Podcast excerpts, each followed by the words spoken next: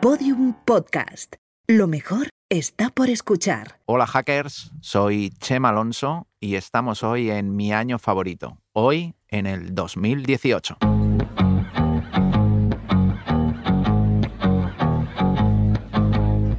See the girl with the diamonds in her shoes. She walks around like she's got nothing to lose. Everybody's type. She's a queen of the city, but she don't believe the hype. She's got her own elevation, holy motivation. So I wrote some letters on big goals. I got faith. que empieza provocando.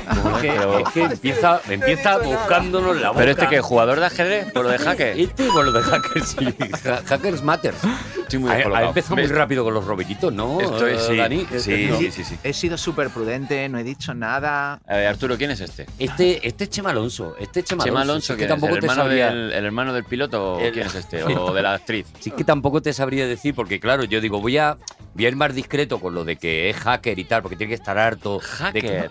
claro. Digo, tiene que estar harto de ese rollo, voy a intentar evitar un poquito ese tema. Y empieza diciendo, hola hacker. Y digo, Claro. pues ya está, pues es que me, me buscas la boca. Nada, no, no, no, no. Los hackers para nosotros es una cosa muy bonita. Lo que, lo que normalmente sucede es que la gente lo confunde con, con cibercriminales, pero para nosotros no tiene nada que ver con eso y es algo muy bonito y, y jope, cuando a alguien le dicen que es un hacker es un, es un halago para Es un nosotros. halago. Ah, Sí, sí, bueno, bueno, es pues un ya halago. está. Pero es, es un O sea, os he halago dicho una cosa bonita. como a mí, por ejemplo, un amigo que me dice, menudo hijo de puta que está hecho. O sea, es un halago si te lo dice- Si te en contra, pero a favor. Si te pero- lo dice después de haber hecho un chiste ahí ah, en el programa, pues tú te lo vas a tomar Claro, como, te lo tomas como un bien, halago, ¿no? claro. Vale, vale, vale, vale, vale, vale, vale. Eh, eh, Dani, no sé quién es Chema Alonso. o sea, Pero si lo has traído tú, Arturo. Ya lo sé que lo he traído yo, pero no tengo ni idea de por qué. Arturo, pero ya estamos en ese momento en el que ya no solo te bailan las fechas, Yo sino estoy que ya, te... me empieza a bailar la gente. ¿En serio? A mí las personas ya me bailan. ¿Rabillos de pasa ya se te queda corto? Yo quería, quería un Chema, uno cualquiera. Digo, nos pega un Chema, nos hace falta un Sí, Chema. como el panadero de Barrio No. Sésamo está en panadero desconocido.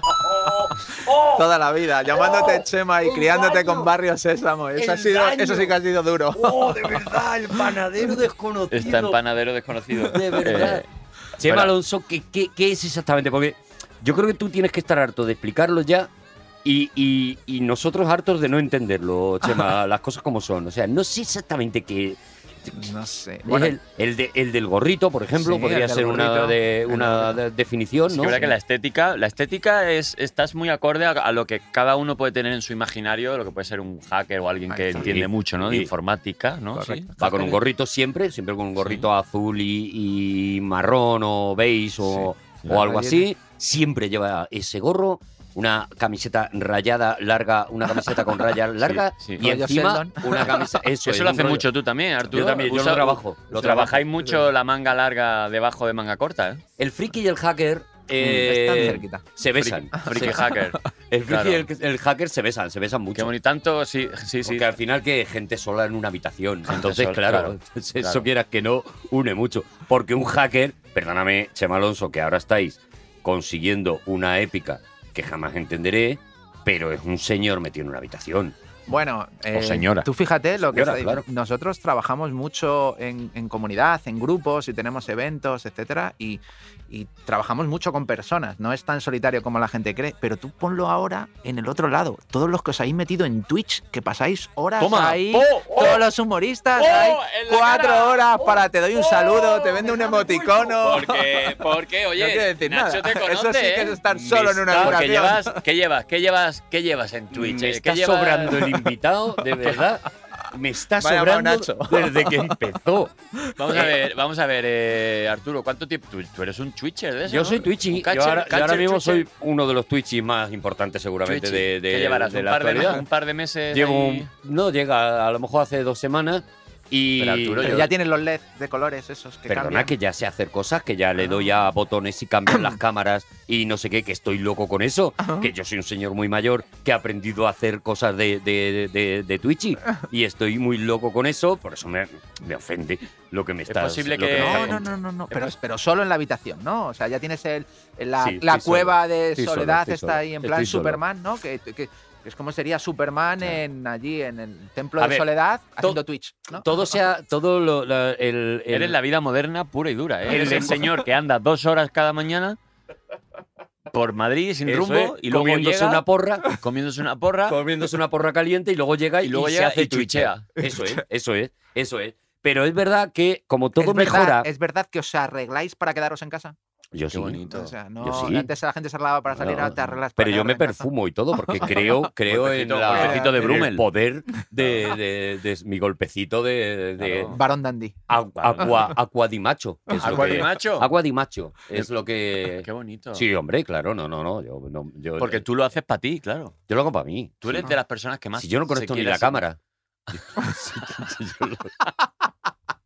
O sea, yo al final de, de- Mandan los saludos por, por postal, ¿no? Claro. Sí, sí, es yo de lo que de lo que se emite, vale, hay un rato que abro la cámara, pero el resto yo estoy haciendo Ah, como si estuviera eso lo abierto. haces para ti. Lo hago madre pa' mí. mía, Qué mundo interior Lo hago para mí. Vamos a estar hablando de mí, Por supuesto. teniendo aquí a Chema Alonso. Ha conseguido Es que este has sacado tío. un tema muy interesante, que, que es- eres un rookie, eres un rookie de, Twitch. Ha sacado un tema que va en contra de mí y Dani ha dicho, oh, aquí estoy a gusto. Hombre, por aquí de supuesto. verdad le hemos puesto una piscina de bolas a Dani Hombre, para que disfrute. Yo que, por ejemplo, no subió en mi vida un vídeo a YouTube, es que no sé cómo se hace. Yo soy un neandertal, Chema, de esto, de verdad. ¿eh? O sea que a mí Tú te vas a venir a te mi puedes Twitch. ensañar a mí- eh, conmigo, que yo es que me da igual. No lo voy a entender lo que me vas a decir.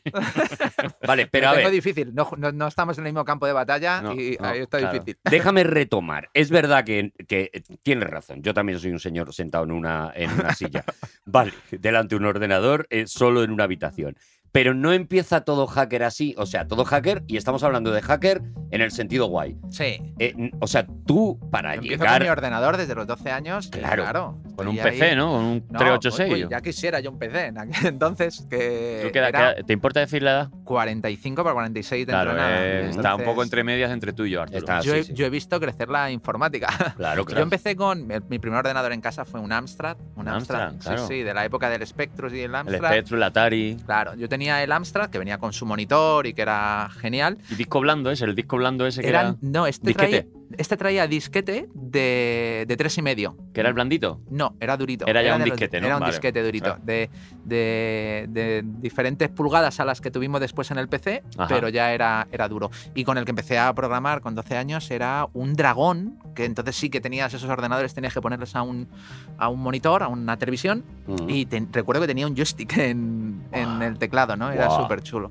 Y sí que empiezas solo, ¿no? Pero eh, en aquel entonces la manera de trabajar con los ordenadores era quedando con mi amigo Rodol del barrio de toda la vida a tomar un café y, y ver qué habíamos hecho cada uno y contarnos cosas Claro, del claro, ordenador hasta que luego ya empezaba a aparecer pues infobía y te podías llamar por teléfono de un ordenador a otro y empezamos a jugar conectados por el teléfono y todo eso. pero ¿no? en aquella época, eh, claro, estamos hablando igual principios de los 80, Sí, correcto. Donde a lo mejor no había ni, si- 85, 86, ni 87. siquiera había muchas revistas. Yo me acuerdo, por ejemplo, cuando La con los videojuegos. Claro, yo las hobby consolas, que Ah. era más videojuegos, pues la Amiga, el Spectrum, el Atari, el Commodore, ¿no? Sí, sí. Estos disquetes que, que dices tú, "Ah, un disquete de esto. En un disquete de eso de aquella, de aquella época, a día de hoy, no cabría ni una foto, ¿verdad? Pues no, una captura de pantallas, puedes co- simplemente con tu Mac o tu Windows haces una captura, de pantalla al escritorio y pueden ser dos megas y pico. Y en aquel año los Que era- disquetes eran de 720K, de 1,44. De, los, de las antiguas De las de, las de cas, aquellas. sí. Claro, de, las cas en De las peseta. de las antiguas Claro, que- no eran ni, ni en, en euros. ¡Qué locura! Pero ¿qué le pasa a una persona? Es que yo creo mucho en... A ver cómo lo, a ver cómo lo explico. a ver, Yo creo mucho en que en- a determinadas edades hay como iluminaciones, hay Sí. como... epifanías. Hombre, Sí, totalmente. yo, yo creo que somos gatos mirando un láser, en general, los Sí, seres humanos. sí, tú un poco Somos- más, pero sí. Yo un poquito más, porque yo con cualquier cosa... Yo soy como los perros de app, ardilla, y, Ardilla, y- y ya sí, está, y me sí. despisto. Pero yo creo que efectivamente hay como determinados momentos, como, como hay epifanías en una determinada edad en la que un ser humano decide, me interesa el cine, me interesa la música, me interesa... Quiero hacer origami. quiero- me interesa, sí, sí, me interesa la legumbre, La legumbre. por lo que sea. O sea, Sí. no, no... Voy a montar un- Claro. una legumbre ecológica. ¿Tú tienes claro ese momento de iluminación de decir, es que yo donde de verdad soy feliz es aquí sentado con mis disquetes duros y haciendo, y haciendo mierdas? Pues mira, el, momento. perdón. Lo, sí, sí. Arturo. Lo que, lo que te llega ahí para. de pequeño y que te, quedas así asombrado y dices, ¿cómo mola eso? Eh, en mi caso fueron películas. Y, y en aquella época recordaréis la película de Tron original, Sí. donde, donde los protagonistas eran programas de ordenador que estaban dentro, juegos de guerra, otra película Claro, que claro. se puso que se puso muy de moda y ¿Cortocircuito? cortocircuito también, muy bonita. Y además hablaba de tecnología, robótica, del el, el- el dilema de qué puede hacer que algo tenga vida, ¿no? Que en ese caso es un cortocircuito. La, la chispa, ¿no? Como La Frankenstein, como ¿no? También. Frankenstein. El- Y, El- y- y luego la película de Hackers, aquella famosa que es un poco más tardía, que es Sí. verdad que es más tardía, pero que es un poco toda aquella, aquella época que, que te lleva a la tecnología. Y en mi caso fue Bertrón y... Bertrand Romero. Bertrón. Perdón. Es que no, lo siento, lo siento. Ya me irás conociendo, Perdón, Chema, no, no lo puedo soportar. Dani, cállate, Tron. Yo no lo puedo soportar. Cállate, No Tron. lo- Bueno, de- de- la de, la de la- ver la peli de Tron. Y luego en mi barrio había una academia en la que ponía la informática es el futuro. Y habían dibujado un robot ahí eh, con ello. Y dije, yo quiero entrar al futuro. Yo quiero. Ya, tío, pero Yo no pasarían un montón de niños por delante de esa academia. Correcto. Vieron un montón de niños juegos de guerra, eh, Tron, eh, tal.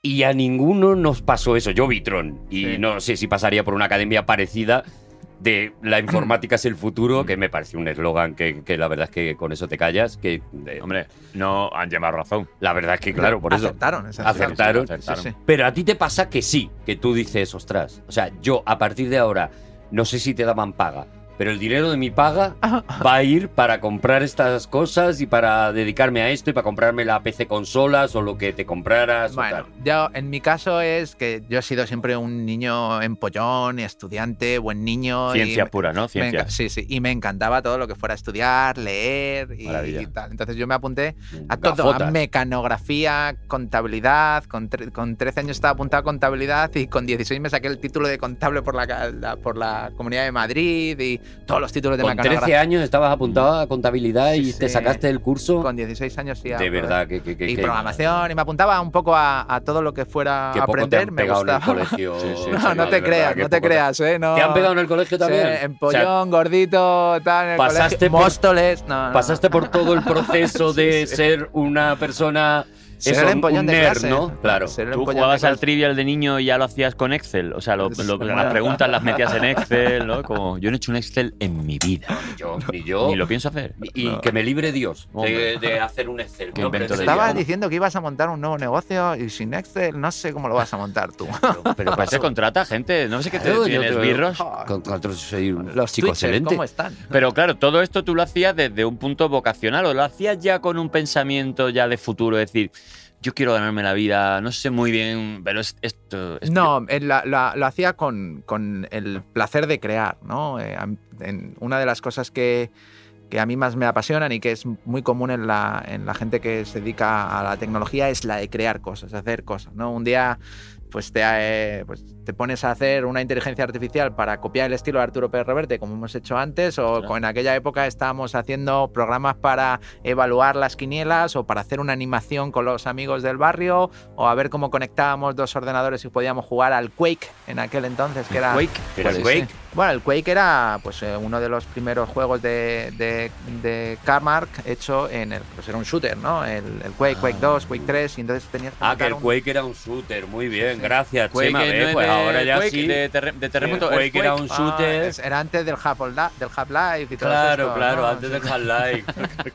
Bueno, pero esto es... De verdad que venís Uy, a uy, uy, humillar, uy, venís te a los pilla- programas a te- humillar. Te, pilla y ve ahí y te pone fino ahí en Twitch, Claro, ¿eh? Claro, claro, y me, y me lo, y me lo merezco. Ibai, que, que vigile su espalda. Sí. Eh, Solo digo Te eso. veo. La verdad que he llegado yo. Que ha llegado Arturo a este pastelito con una cucharita chica. Cuidado que poquito a poco, con una cucharita chica la Voy- gente se escapó de Alcatraz, ¿eh? Voy, pues, exactamente, voy como el de cadena perpetua. Voy a ir poquito a poco haciendo poquito a poco. el huequito en la 90 pared. Y a tus 95, 96 años, Lo tengo. pues ya lo monetiza. Ya lo estoy petando, ya Claro. estoy haciendo el Twitch sin dientes. Entonces, Chema, eh, eh, ¿qué es lo primero que haces tú? Es que se está convirtiendo en entrevista a Chema, pero es que, es que mola, tío, es es que a mí me interesa mucho.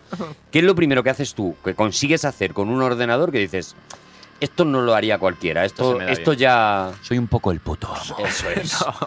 No, no, no, no, no, no he tenido esa sensación nunca de eso. el puto I'm the one no. who knows. Eh, recuerdo que nos una de las primeras cosas que nos lo pasamos teta eh, haciéndolo Rodol y yo fue el montar el servidor de acceso remoto, el RAS, el servidor RAS, allí con un Windows NT que lo montábamos, y, programar un script para que devolviera el gasto de las llamadas entre él y yo. De tal manera que él llamaba al servidor y la primera hora se facturaba a él, y entonces después el servidor automáticamente cortaba, devolvía la llamada a él y, y repartíamos los gastos de las llamadas por internet y seguíamos jugando al. Quake. Y po- recuerdo el ponerle el- los cascos y voz sobre, eh, voz sobre IP en aquel entonces y poder jugar algo que hoy en día hace todo Que es el lo mundo. que hace todo el mundo porque ya está pero en establecido así. aquel, en aquel entonces hacerlo a través del, Aquel entonces, ¿me podría decir más o menos el pues año? mira, eh, pues tenía yo, me había comprado un 486 con una Voodoo 2 que- importada que se veían las luces en amarillo, que era una tarjeta gráfica. Le vamos a poner subtítulos a este programa, ¿eh? De verdad, porque Que es que el- yo. es el Eh, podcast más en inglés que he hecho nunca.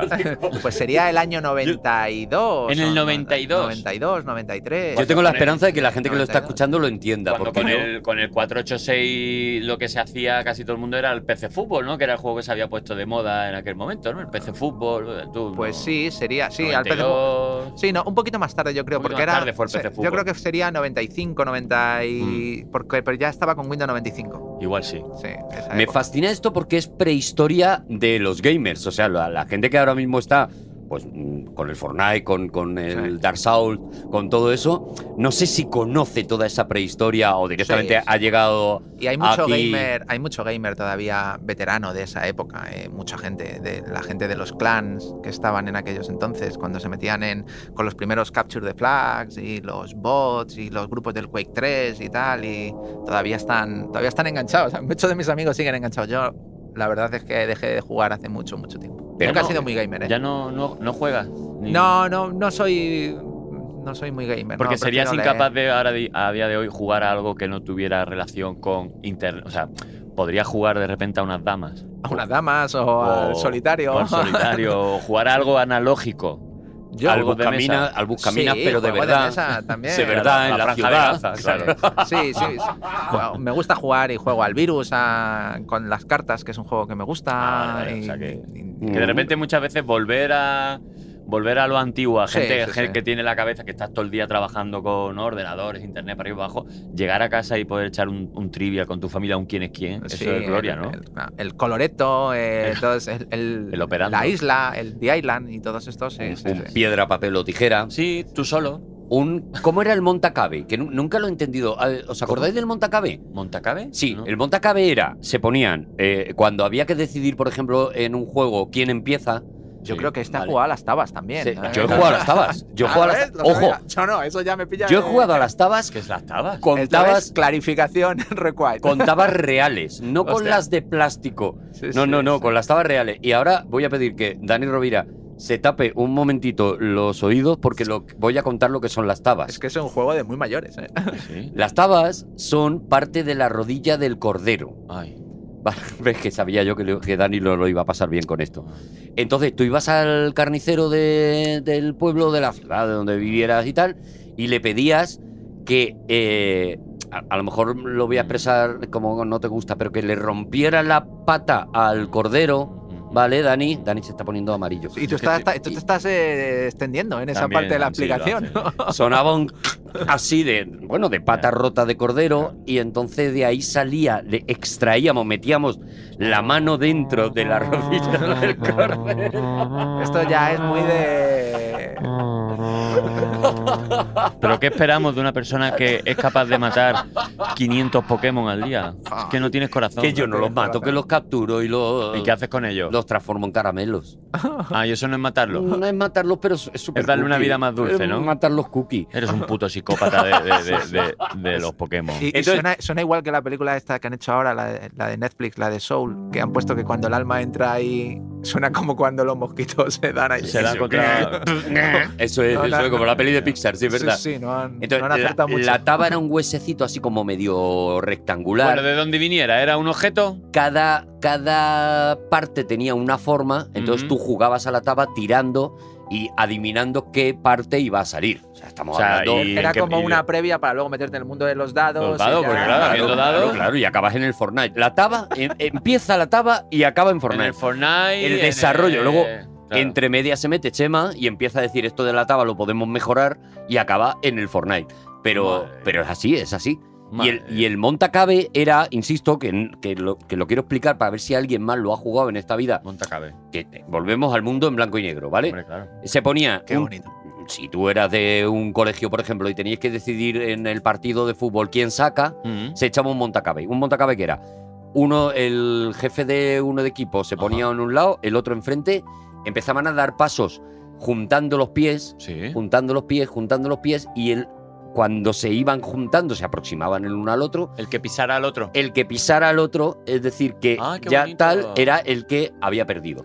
Ah. Era El que pisaban. el que pisaba había, perdía? había perdido, sí. Ah. A no ser que hicieras montacabe, que era que no te cabía el pie completo, pero torcido sí que te cabía. Y entonces ganabas. Ah, ganaba. Si te si era Lina Morgan, de repente sí Lo- podía poner el pie así. Los gamers de los 70 éramos muy locos. Era, Sí. era un estilo pues muy diferente. Pero Sí, bueno, y sí. luego sí, luego a lo mejor está. eh, ¿Quién se queda con el coche? Venga, pues corremos con estos dos coches en un acantilado y el último que frene. También lo hacíamos. Eso ya era otro nivel de. También lo hacíamos ¿no? y lo retransmitía el Rubius de aquella época. retransmitía un, un Rubius que había en, en aquella época. Yo recuerdo en el instituto, Chema, que ya yo daba clases de MS2, Mm, Correcto. que era pues eso, cuando no había Windows, ¿no? Cuando Sí, no sí. había carpetita ni un ratón, era como era, era lo más parecido a lo que yo he hecho a programar, que era pues te metías una carpeta, CD dos puntos te salía, delete, copy, punto, asterisco, lo que sea.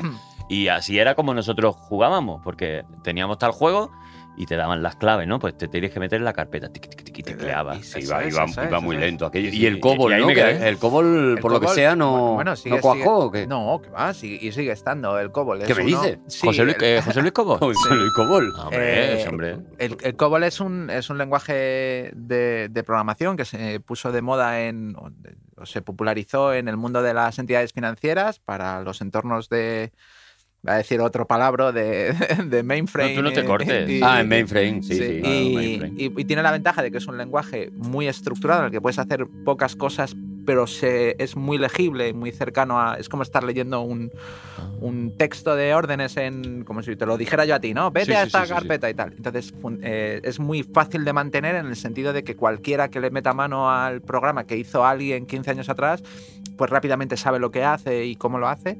Y bueno, yo lo estudié y todavía sigue estando. De hecho, muchas entidades financieras todavía tienen problemas de que se les están jubilando los programadores de COBOL. Es como, es como algo muy sencillo, muy básico, pero Correcto. que siempre funciona. Como Eso si es. ahora, por ejemplo, hubiera una tormenta electromagnética y se fuera todo al carajo, el Morse seguiría funcionando. Correcto. Esto es un lenguaje, además estaba pensado para gestionar grandes volúmenes de ficheros guardados en cintas y, y, bueno, pues uno de los primeros lenguajes que... Esto no es lo que le haría falta a la justicia española, que no, no dicen que, que, que la justicia española Que va muy lenta. que va ¿no? muy lenta y que todavía se funciona con papeles y archivos, Bueno, como que tienen que informatizar, ¿no? Un poco... Sí, hace falta el, el tema de digitalizar la administración pública es un reto que, que- que todos los gobiernos llevan intentando y, y, bueno, siguen, in- siguen intentándolo, pero es mucho que cambiar y el, mientras tanto no puede parar la, la- Claro. la justicia. Entonces no es com- Claro, no hay no mucho de proyecto fácil. hay mucho de antes más lo que se va Hombre, yo lo que ¿no? Diría es, claro. por favor, a todos los españoles que se tiren un año sin delinquir, Claro. Que no se denuncie, Ay, eso sería que no pase idea, nada Dani. ese año, un año de, de barbecho, mientras vosotros o los que sean que lo digitalicen. Oye, que ya está todo digitalizado. Pues a robar, a matar, Claro, claro. a- claro, Al crimen. Ah, claro. Ah, Pero confinar a el crimen, confinar el crimen durante un año, No se puede. yo creo que se podrá. Bueno, Yo creo que- si a ver, eso dice, es hablarlo también. es pandemia lo teníamos que haber Claro, hecho claro. Claro, se pide y ya está. Bueno, pues, es- pues te lo voy a mirar. Vale. Que yo, yo tengo muy, muy buenos contactos. Yo hago dos o tres llamadas. ¿Tú conoces y- a Pedro Sánchez? Yo, Pues díselo. si yo juego con él a la taba. Claro. Con Pedro Sánchez quedamos y jugamos al Montacam. Pues mételo un día en el Twitch y que diga Pedro Sánchez, oye, ¿eh, ¿podéis estar un año así, por favor, siendo un poquito... Un poquito, ¿eh? ¿Eh? ¿Podemos ir acorde ¿Eh? con la ley? Que hay gente que está intentando informatizar Que esto. claro. Pero También hay otra forma. Ponemos, eh, decimos, durante este año no hay delitos. Y te quitas la ley, no hay Ah, delitos. que no haya Ah, ley. claro, la otra opción, Ah, claro. Una, pur- una purga de Una dos- purga, 365 años. Eh, Pues muy bien, pues yo- 175 años. Eh, perdón, es que se me estaba haciendo tan largo. Yo es que creo que ese año me, me la iba a pegar yo en mi casa. Uy, uy, uy, uy, uy, no sé, yo creo que es más fácil. la- Bueno, sí, bueno, la segunda es más divertida. A ver, miramos las dos cosas. Yo, dos yo cosas. hablo con, Habla con con Pedro. Pedro, y, Sí. y, Y lo vas mirando. y- y lo voy mirando. No os preocupéis por eso. Dejadlo, dejadlo de mi mano. Sabéis que yo, entre Pokémon y Pokémon, voy un poco, digamos, arreglando, arreglando cosas de cosas de España. O sea es que. Y claro, y es que tu profesión, aparte de entender todo lo que entiende, también es como hacer que sea lo más fácil posible a nivel usuario, ¿no? Porque, joder, yo por ejemplo veo a lo mejor telecomunicaciones tanto en los móviles, ¿no? Pero qué difícil es hacer un móvil de última generación para, por ejemplo, gente mayor. O sea, que el móvil sea lo básico, esto que sacaban los móviles que son... No, como yo, yo este tipo de cosas necesito que me lo expliques como... Que se entienda, Que ¿no? Que- entienda, que, sepas claro, que dónde ya- tienes que tocar para que te pasen ficha, cosas. te ficha un super mega empresario de una empresa súper importante que no sabe, claro, y él lo que quiere es esto, esto, esto que lo podamos entender. Pero es porque Bueno, hace falta, además. tiene que ir esto, ¿no? El- el- yo siempre digo, yo vengo de la parte de seguridad, ¿no? Y la Mm. parte de seguridad siempre digo que no lo hemos hecho bien. ¿Qué pasó en el Capitolio? ¿Por qué entraron como entraron, Chema? Se ¿Qué fue de las manos, Chema. Se fue de las manos. Eh, yo- Hubo un cambio de guardias. por, hubo- por- por internet no entró nada, ¿no? Estaba ¿Entraron andando? Entraron ¿Por, andando, por qué no me llamaste para eso? Que sabes que soy el que resuelve las cosas. El, el caso es que en, en el mundo de la tecnología, la gente que hace la experiencia de usuario sí ha ido trabajando mucho, ¿no? Tú te conectas a una red inalámbrica dando un botón. Y muy de- intuitivo todo, muy ¿no? intuitivo y tal, ¿no? Que es el que yo creo que ha hecho muy bien el trabajo. Pero en el área de ciberseguridad, donde, de donde vengo yo, aunque yo es verdad que ha- ha- hago tecnología en, en muchas áreas, nosotros nos hemos dedicado muchas veces a ponerle las cosas complicadas a los usuarios. Y yo digo Mm. que no lo hemos hecho bien. Yo decía en una, en una charla, decía que en, en Big Bang Theory Ujú. nosotros eh, hemos, con- eh, hemos hecho tecnología para todos menos para Penny. Hemos hecho para Sheldon, que es doctor, para Mm. Wallowitz, que al menos tiene un máster, Claro. pero nos hemos olvidado de Penny, De ¿no? Penny, que Tú pobre. llegas, tú llegas a un teléfono y te digo, venga, conéctate a una red wifi. Ay, pero conéctate con una red privada virtual. Entonces tú te vas y, y, claro, eh, lo- le das al botón y luego cuando te vas a configurar la red eh, privada virtual te pone ¿cómo quieres la VPN? ¿L2TP o PPTP? ¿no? Y es un poco como lo claro. del Winnie Mini Claro, y tú dices, compro, compro vocal. Claro, Claro. te faltan vocales ahí. Porque Entonces, yo ahora mismo no me estoy enterando de nada. claro, no, Claro. en, en Ahí lo que suena es ciberseguridad knock, knock, penny, knock, knock, penny Claro, en el knock, cerebro de ella, claro. Conseguir, conseguir que la, la seguridad de las personas en Internet sea fácil es uno de los grandes retos. ¿Y Claro, cuántas veces se te ha olvidado a ti la contraseña de algo? Todo el rato. Correcto. Por eso siempre tengo la misma en todas. Correcto. A que me vas a regañar por eso. No, no, no, ¿No? Yo no te voy a regañar. Por Perdo- eso, perdonad, pero- Perdonadme los dos, perdonadme los dos. Es que llevo un rato sin escucharos. ¿Cómo? Porque ha pas- eh, Estás puesto en modo. per- perdonadme modo por lo que va a pasar, Chema. Jo, tampoco tenemos tanta confianza. O sea, nos conocemos, tal, es buen tío. Sí, de- se le ve me buen cae tío. guay. Sonríe Eh, eh, mucho. Eso, eso mola. Pero es que ha pasado una cosa que ha, ha nombrado algo y, ¿Eh? y hay una cosa que tengo que hacer cada vez que se nombra eso. ¿Qué? Y no pensaba que esto iba a pasar en directo, me, tiene, en, en- en- en un programa en directo. me tienes en Pascuas. Entonces, me perdonáis por lo que va a pasar ahora y luego, si queréis, seguimos y no ha, no ha ocurrido Oye, nada. ¿cuál ¿vale? es la palabra para volver Vale. a repetirla? A whole universe and never love sun- No. Que tiene que cantar, tío. Ah, bueno. O sea, Chema, tienes que entender Tiene que ver que Arturo, el tema. De Sí. le gusta, ¿no? Arturo y la dignidad. Arturo y la dignidad son dos cosas que no se han llegado a conocer nunca. Entonces, eh, Chema, eh, eh, eh, me preguntaba una cosa. Cuando Ah, ha- ¿cómo has sí? hablado de, segu- de ciberseguridad y de lo de hacer intuitivas las cosas. No vamos a hablar de la vergüenza todo- que, no, no, que no, no ha ocurrido nada, no ha ocurrido nada. Me, me preguntaba una cosa que, que siempre he pensado, y es que un tío que está ¿Y en... eso te comprometiste en Twitch con los seguidores? no, no, no, no, esto es una movida mía de mi cabeza. Ah, cabeza. vale. Si alguien nombra eso, que no, de aquello de lo que no hablamos, tengo que cantar la Es como, canción. no, es como no dar las palmadas en la canción de Friends. Sí, Ah, Sí, sí, sí. no Eh, soy Jack Nicholson en la película esa, ¿sabes? Estoy saltando Sí, en, en, el, en el en el resplandor. Es mejor imposible. Digo, que me parece que una cosa, y ahora me lo desmientes tú, una cosa muy necesaria es ser un poquito psicólogo para entender, ah, en el tema, por ejemplo, de la ciberseguridad, para adelantarte a la mente de- del malo en este caso, o, o- Mm. o me estoy montando yo de una película muy, muy loca. Bueno, el, hacker, ¿El hacker malo va por delante del hacker bueno? bueno, Hackerberry Finn. Lo- los hackers son los que encuentran. Para nosotros, un hacker es el que empuja los límites de la tecnología un paso más allá y en cualquier cosa, ¿no? Vale. Y entonces Es un Cristóbal Colón. puede ser eh, un hacker que, pues como muchos de nosotros, que lo que hacemos es encontramos un fallo o vemos que uniendo dos piezas sale algo distinto y tal, y lo publicamos y hacemos un, pues, pues papers, conferencias, etcétera. Por eso cuando hablaba de, de la vida de hacker muy solitaria, o no, ¿no? Yo estaba viajando por todo el mundo y conociendo a un montón de gente en, en las Sí, yo me refería hasta que llegas ahí. Claro. Y, y eso, luego puedes encontrarte a alguien que tenga esa capacidad de hacer eh, ese descubrimiento, publicarlo y ya está, y ser lo que para nosotros es un hacker y, y un- o le llaman un hacker de gorro blanco, o un white hacker o lo que sea, y tener esa misma capacidad de llevarlo más allá y utilizarlo para el mal, ¿no? Que entonces para nosotros eso ya se convierte en un black hacker o en un... Y para el mal podría ser para beneficio propio de mil cosas, de a nivel económico, información. Y los, Venderlo hay, al mejor postor, por y ejemplo. los hay que lo hacen simplemente por el mero hecho de divertirse, Bueno, sí, para nosotros de es muy divertido. broma. o sea, no, pero hacer una putada. o sea, No, una, pues bueno, no sé, en, en nuestro caso, en, en mi caso no, ya te la- hay- habrá gente no, que... no lo digo por ti, lo digo por si hay un- una tercera. Está el, el blanco, el negro y luego está Sí, el el- guasón. ¿no? Está No el hacker el Joker. que llamamos. que no quiere dinero ni quiere lo que quiere es decir "Ah, me he metido en tu El ordenador". hacker y el no Joker. hay, hay muchos de esos y ha habido grupos de, de hackers de... que es alimentar de más el ego que otra cosa, ¿no? Sí.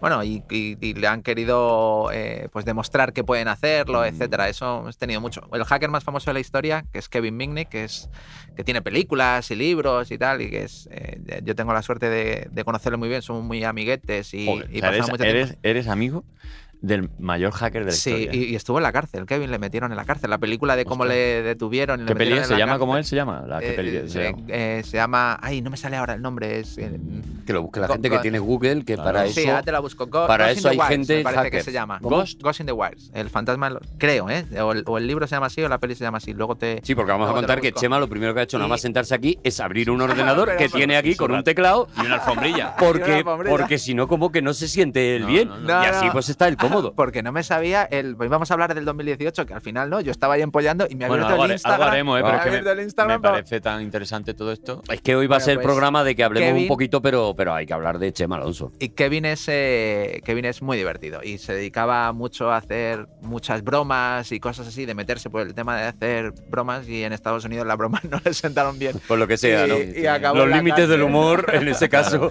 fueron Claro. Alcatraz. Y es, es un tío... Estuvo en la cárcel, sí, sí. Por eso, por eso. ahí de Free Kevin. Free Kevin y Bueno, pero para sí. que le metieran en la cárcel, a lo mejor por encima de la broma, ya es que hizo algo que no estaba Bueno, del todo sí, algo haría, en- algo encarrilado, haría, ¿no? algo Al muchacho. Bueno, que lo busquen por Vale, pero contéstame que era una pregunta muy buena y habéis ignorado. A eso, hay que ser un poco psicólogo entonces, hay que estar, hay que ir como, como, en, la, como en los thrillers por delante de la mente del asesino. Bueno, eso estabas hablando en, en- casos de investigación de uno, los equipos de que se buscan a los que se están colando, o sea, a los cibercriminales o a los black hackers, sí que tienen un poco ahí de, de perfil de cómo de cómo me ataca a esa persona o qué le gusta hacer o qué ha hecho antes, etcétera. Sí que tienen ese, ese tema. En, en nuestro caso es más eh, puramente técnico y sí que hacemos un poco de, de la- lo que siempre dice. Estoy seguro que el programador la ha cagado aquí. Eso, Vale. eso, eso Eh, es algo muy Hacéis un poco como, como los obreros cuando vienen a tu casa que te dicen siempre lo de esto es que no se lo han hecho bien, pero esto Claro. quién se lo ha hecho. ¿Esto que se lo ha hecho? Pues mira, te voy a contar una anécdota. Este mes de septiembre eh, yo le en- encontré un fallo de seguridad en WhatsApp para iPhone, ¿no? Y, y yo le, le- le llamé a los equipos de... Llamaste a Don WhatsApp. Bueno, llamé a le- pues uno que está en el comité ejecutivo de, de Facebook, que es de aquí de España, que es Javier Oliván, y Ajá. tenemos buena relación y hemos ido muchas veces a estar allí con ellos y tal. Y le llamé y le dije, oye, lo- mirad esto porque lo he encontrado y esto, esto está mal, ¿no? Y recuerdo que como lo encontré fue de la manera más estúpida, ¿no? Era simplemente que en el WhatsApp tú sabes que puedes poner la protección de que nadie vea los WhatsApp mientras que esté tu cara. Hasta que no pongas tu cara en la protección. Ah, vale, sí, tú sí, pones- sí. Entonces tú pones tu cara y ya puedes ver los mensajes de WhatsApp. Mm. Pero WhatsApp también permite hacer llamadas. Y el fallo era tan tonto como que recibí una, una, una llamada por WhatsApp y me quedó en la lista de llamadas de iPhone. Y dije, ah, que los programadores lo han hecho mal.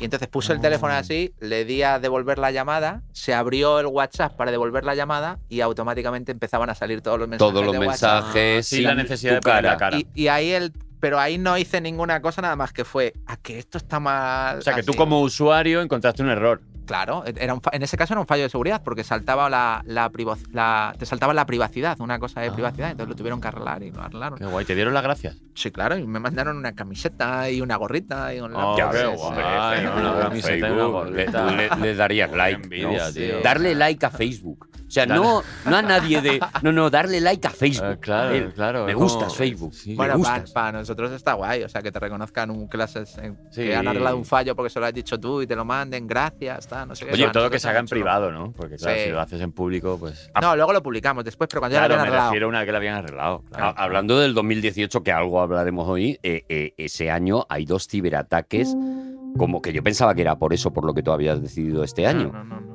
Pues hay, hay dos ciberataques, yo lo tengo aquí apuntado, el Meltdown y el Spectre, como que súper universales y súper eh, fueron como súper terribles. No sé si tú sabes de esta sí, historia, claro, claro, conozco los sí. dos, eh, pero no son, son muy similares. Eh, Meltdown y Spectre no fueron ataques como tal, fueron investigaciones de hackers que descubrieron fallos de seguridad en los microprocesadores, que es que es difícil de explicarlo para que Pero lo explicas bien, me entero yo. Bas- ba- ba- eh, básicamente descubrieron que el, el microprocesador, que es el corazón de los ordenadores cuando se ejecuta un programa, pues tiene, eh, tiene leaks de información que pueden ser utilizados para eh, romper la seguridad de las aplicaciones que corren por encima. ¿no? Entonces esto obligó a que todos los fabricantes de microchip tuvieran que cambiar la manera en cómo se hacían los microprocesadores. Y todavía, a partir de Meltdown y Spectre, que, que, que salió ese año, eh, toda- han aparecido más investigaciones en esa misma línea y todavía hay muchos microprocesadores que son vulnerables a, a esos fallos. ¿no? Lo que pasa que no se utilizaron masivamente, no fue como un blaster o un sasser, ¿os acordáis? El, el blaster de se te va a reiniciar el ordenador cuando lo qué, conectas. qué susto, es que también- y, y luego estás todo el rato acojonado porque te vienen unos avisos que tú no sabes. Por ejemplo, yo, yo también vi en el 2018, no sé, como que se inició en Rusia un, un bloqueo por orden judicial de Telegram.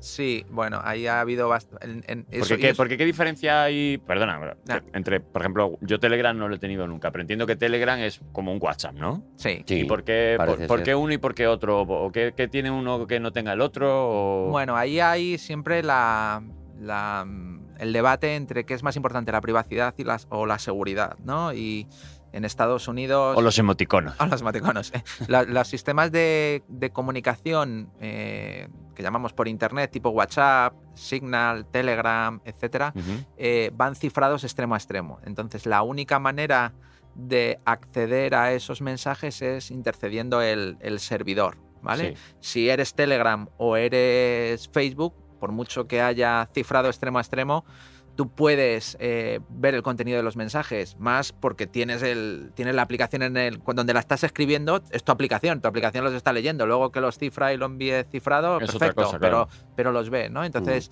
el gobierno de Rusia lo que quería era tener control de, de- de Telegram para investigar pues, a sospechosos, a criminales, a disidentes políticos, etc. Entonces, Porque con el Telegram no podían. Con el Telegram no podían. Y, Vale, y con, vale. y con WhatsApp tampoco. Lo que pasa es que WhatsApp es americana y no le pueden ir ahí a Mark Zuckerberg y decirle, Mark, dame Mark. esto. Eso se lo podía hacer el gobierno de Estados Unidos, pero claro, no. Claro, claro, porque el. Putin este, pues claro, también salió Putin de nuevo elegido ese elegido, año. elegido, eh, reelegido. Re, eh, re que te contra elegido. requete contraelegido por lo que sea. Oye, una cosa, eh, Chema, te voy a hacer una pregunta que es a lo mejor súper imbécil, pero, Seguramente.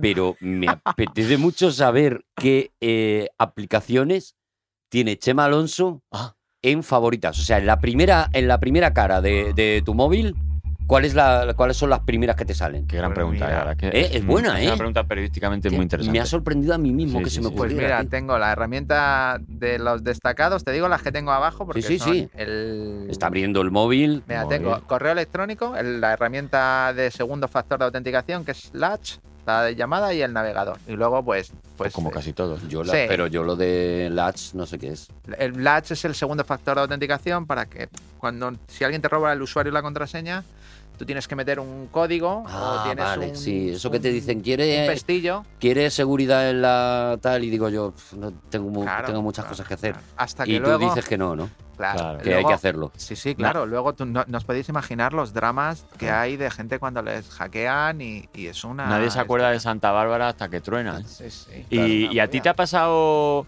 que algún hacker, sin saber que tú eres tú, sino por el azarosamente, ¿no? Hayan querido entrar en tu WhatsApp, en tu Facebook, en tu lo que sea. ¿Te ha pasado alguna vez que.? Sí, pero muchas veces. eh, pero Claro, no- pero, no- pero no porque tú seas tú, sino porque aza- azarosamente. Bueno, y porque es él, porque es un caramelito, es un reto. sé. ¿Sabes? Es ganarle a Nadal. O sea, si quieres, claro, si quieres ser el mejor del mundo, Es tienes que ganarle a Chema Alonso en, Bueno, hack- no en creo, ¿eh? Hay muchos mejores que yo. Es como, un Bueno, cintur- es como el campeón del mundo. De los que yo conozco. Lo que pasa que, que sí que es verdad que, pues bueno, que, que en- en- pues soy, me conoce bastante gente y tal, y hay muchos que, que intentan atacarme constantemente. Pues yo vivo siempre ahí alerta, vigilando Joder, todo lo que pasa. ¿no? ¿Y esto lo sí. sufres tú o te parece que No, forma no, parte bueno, ya de tu... forma, forma parte ya, ya son veintipico años los que llevo ya en este mundo y Claro, ya te lo sabes, Te ¿no? vas acostumbrando. O sea, haces cosas, prudente. haces cosas rutinarias. Yo a lo mejor me lo digo siempre por las películas, ¿vale? Pero haces cosas como rutinarias todos los días cuando entras en el ordenador, lo abres, miras según qué cosas, Sí, eh, claro. compruebas tal, tal, tal. O sea, sí, sí.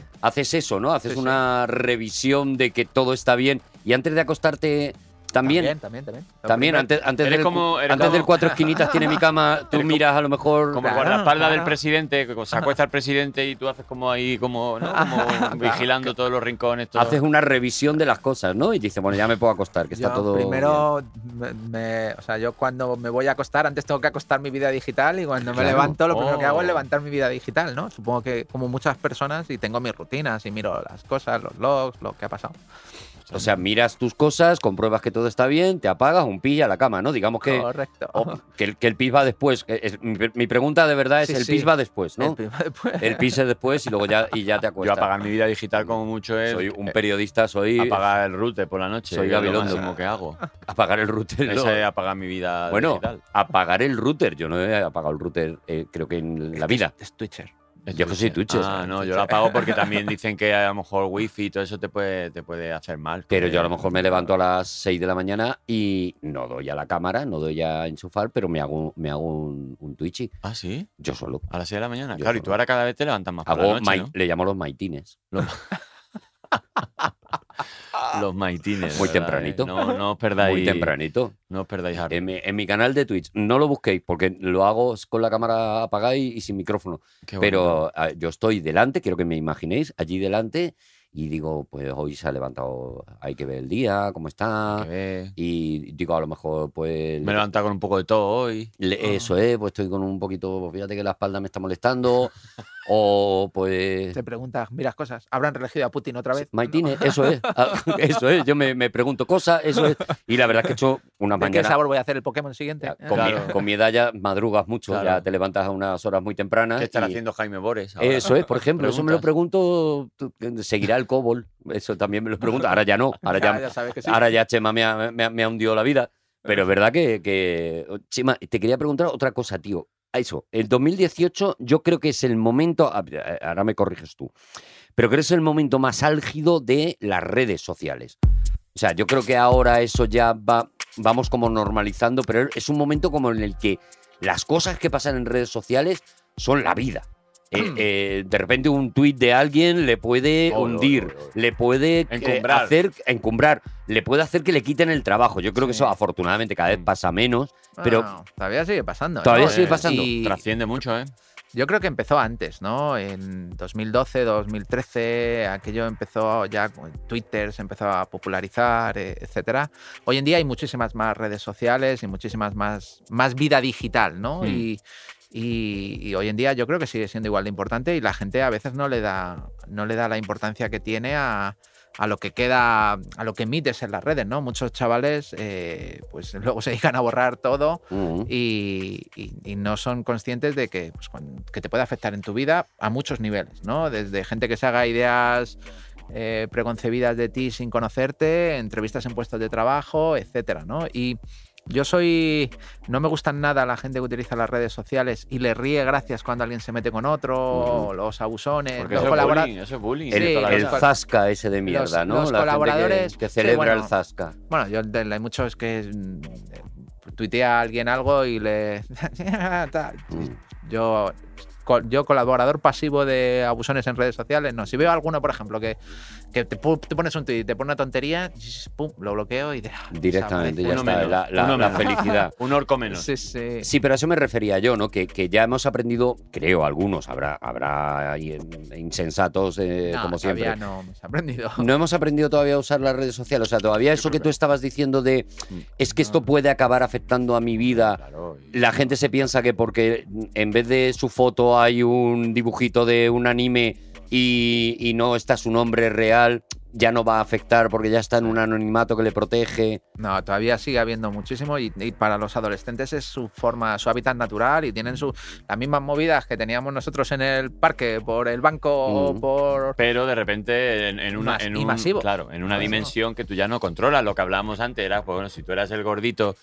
Pues oye, pues te decían gordito, gordito, el gordo para arriba, gordo para abajo, pero a las 3 de la tarde acababa el instituto, tú te ibas a tu casa y no pasaba nada más. Y luego volvías al día siguiente y Hasta bueno, el día siguiente. Pero ahora no, ahora el gordito o el de la- el gafotas o la larguilucha, pues llegan a casa y de repente, pues eso, se Eso encuentra que en continuo. Twitter están haciendo arroba no sé qué, hacen Los un hashtag, los memes, los grupos de WhatsApp donde no estás tú o si estás. Hostia, es muy duro, ¿eh? Yo. Bueno, ahora hay chavales con 16 años que tienen enemigos internacionales. O sea, con lo que le pasaba a. James Bond en las Claro, películas, claro, ahora claro, claro. resulta que tiene enemigos en, en Miami, Claro, en un chaval que está en el Kuala en Lumpur un instituto en Alcobendas, ¿sabes? Eh, claro. Es que es como, jo, qué Claro, y se está peleando con un chaval que, que está en Porque Wisconsin. discutieron Mm. en una partida en Fortnite o en el Amonas y ya está. Y se han Sí, machacado. Sí, y es Claro, que se puede, es, todo es exponencial, ¿no? Y muchas veces en las conversaciones personales parece como que todo el mundo está en contra del abuso, esto del instituto, del bullying, pero que luego mucha gente no es consciente que a través de las redes sociales, que esto es real, Sí, sí. que tú le mandes a la hija de una famosa que ha cumplido 18 años y ya se le ve la cara y de repente poder tener el derecho de decir, pues qué fea, qué guapa, qué alta, qué baja, qué negra, Mm. qué blanca, Mm. Te crees que por hacer loco por redes sociales no duele. Y sí que llega. Sí, porque sí. yo creo que lo, lo de los linchamientos en las redes sociales, lo que la gente no es consciente de que tú, desde tu casa, subiendo un tuit, tú formas parte de ese linchamiento. Pasa Claro, que tú, solo ves tú el tuyo. Sí. Pero a esa persona le está llegando un- una camioneta de, de insultos, de bromas, de que no somos muy conscientes de eso. Claro, tú No, dices, no. no, no, yo no, yo solo le he puesto una bromita ya, la tuya, más la del otro, más la del otro, multiplicado por mil. Pues Y hay además, gente que se está tirando. Fíjate, fíjate lo que sucede, Dani, que, y, y esto es un tema bastante serio, cuando vemos los chavales que se, que se quitan la vida en el instituto y Ah, los es- profesores dicen, pues no sé, no ha pasado nada. Y es que es verdad que a lo mejor en el mundo físico del No pasa profesor nada, No estaba no pasa nada, ahí. porque el, porque el profesor no está viendo ese, Mm, ese mm. Second Life que, que dice Dani en, en O, fuera. o- ¿no? o los padres mismos, decir, pero ¿cómo ha podido pasar lo que haya pasado? si está en la habitación Si de está en la casa. habitación, pues lo mismo esa niña o ese chaval en la habitación está viviendo Sí, sí, un un- tormento. Sí, Pues correcto. porque- Y, y- y- y, Chema, tú que estás, claro, evidentemente por necesidad, por, por, por profesión, vas por delante. ¿Nos tenemos que resignar a esto? O sea, ¿esto, esto ya es así? ¿Ya es así para siempre? tengo- ¿O hay un avance? ¿Hay una posibilidad? ¿Hacia dónde que- va esto? Es como que parece que la tecnología siempre tiene que avanzar independientemente de que supere el riesgo o la ética, ¿no? Es como que parece Sí. que la tecnología nadie la para. Bueno, pues yo, yo tengo ahí mi, mi cruzada personal con eso eh, y creo que los seres humanos tenemos que ser capaces de gestionarlo, ¿no? No sé si corda- recordaréis nuestras películas de infancia, los que habéis jugado a la taba Sí, y los que hemos visto Tron y tal, que vivíamos con, con la amenaza de la guerra nuclear, ¿no? Que era la gran amenaza, y el Napalm y todo esto. Y, y, bueno, la- si tú te lees las predicciones que de los científicos del siglo XX decían, es que no vamos a pasar del año 2000, es imposible que llegue el año 2000 sin que haya una guerra nuclear con la escalada Nos que existe. Y sin embargo, llegamos a un acuerdo, controlamos, empezamos un proceso. A nadie le pregunta, si tú le preguntas a la gente, ¿te preocupa una guerra nuclear? Y te dicen, no, me La preocupa que más que día no. alguien se coma un pangolín, ¿no? Mm, Eh, claro. Hoy en día. Y sin embargo, todavía está ahí. Eso existe, es una tecnología que, que hemos creado, que tiene un riesgo y que parece que está controlada.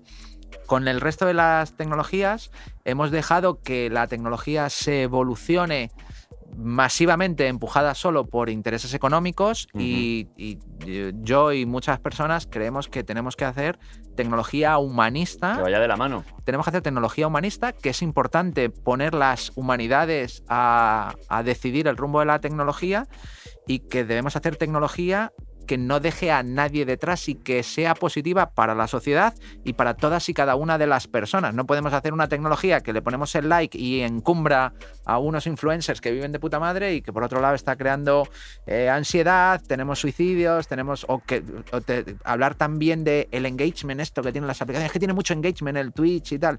Ya, pero si tú coges y utilizas algoritmos para detectar qué es lo que le puedes vender a una persona y detectas que es ludópata o que es alcohólico o que tiene una Tendencia adicción, suicida. Claro, te- eso no te O iba de a decir. autolesionarse. Que- el que- engagement funciona muy bien, pero El si vino a de persona- Tetrabric también tiene mucho engagement, claro, Claro. cuando ya eres una persona que tiene un problema, ¿no? Correcto, tú fíjate, pero no hay ninguna nada que le prohíba a que te diga en Twitch, oye, que Arturo lleva twitcheando 19 horas seguidas y que esto cuando una persona está tanto tiempo con la Igual hay que tecnología, ponerle no un tacómetro, como a los camioneros. Bueno, ahí era la película esa de Ready Player One, ¿no? De- Sí, que hablaba sí, de la eso, de ¿no? Spielberg, ¿no? Hablaba Sí, de sí, eso, sí, claro, de la cantidad de, de Qué tiempo. susto, ¿no? Qué susto que de repente la vida virtual, porque esta es otra, ¿no? La realidad virtual que también creo que está avanzando a unos Sí. niveles de, de que, joder, que todavía estamos a tiempo de, de que convivan las dos cosas, de que haya bosques y haya una naturaleza real y no estar ya como eh, resignado a que ya los bosques y el Amazonas que vamos a ver dentro de 10 años es a través de unas gafas virtuales que yo me las he puesto y me lo he pasado muy bien y me he reído mucho, pero es que no es real, que yo no quiero que eso exista como única opción. Yo he flipado porque ya he visto y, y lo, lo, lo tuiteaba Arturo, Reverte, Arturo Pérez Reverte hace poco en, eh, y me, me encantó la idea que es la- los guías turísticos. Eh, pues claro, en la pandemia han sido muy afectados porque no hay viajes, no te puedo. Yo es que llevaba grupos a Roma a visitar Roma, pues ahora lo hacen por internet con el Street View, ¿no? Claro, entonces, te van- entonces tú te conectas al, al Zoom o por videoconferencia y él con el Street View te va enseñando los monumentos, te va haciendo zoom, te lo va enseñando, entonces está viajando.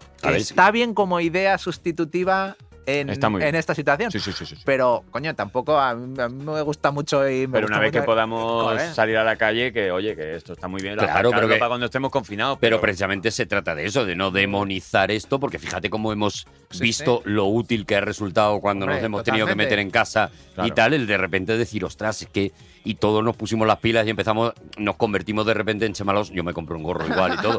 Y de repente, y, y el zoom, y tengo que. eh, y un micrófono y un no sé qué. O sea, quiero decir que no demonicemos también. No, no. como todo es según el, uso que Bueno, se le da. Eh, eh, es verdad que estamos en una época donde la tecnología, es- es- o sea, somos capaces de hacer cosas desde nuestra casa, como ha pasado ahora en la pandemia, ¿no? De que, de, de que te, ap- te apetezca tal cosa y que te la traigan. Ahora casi todo, casi todo posible.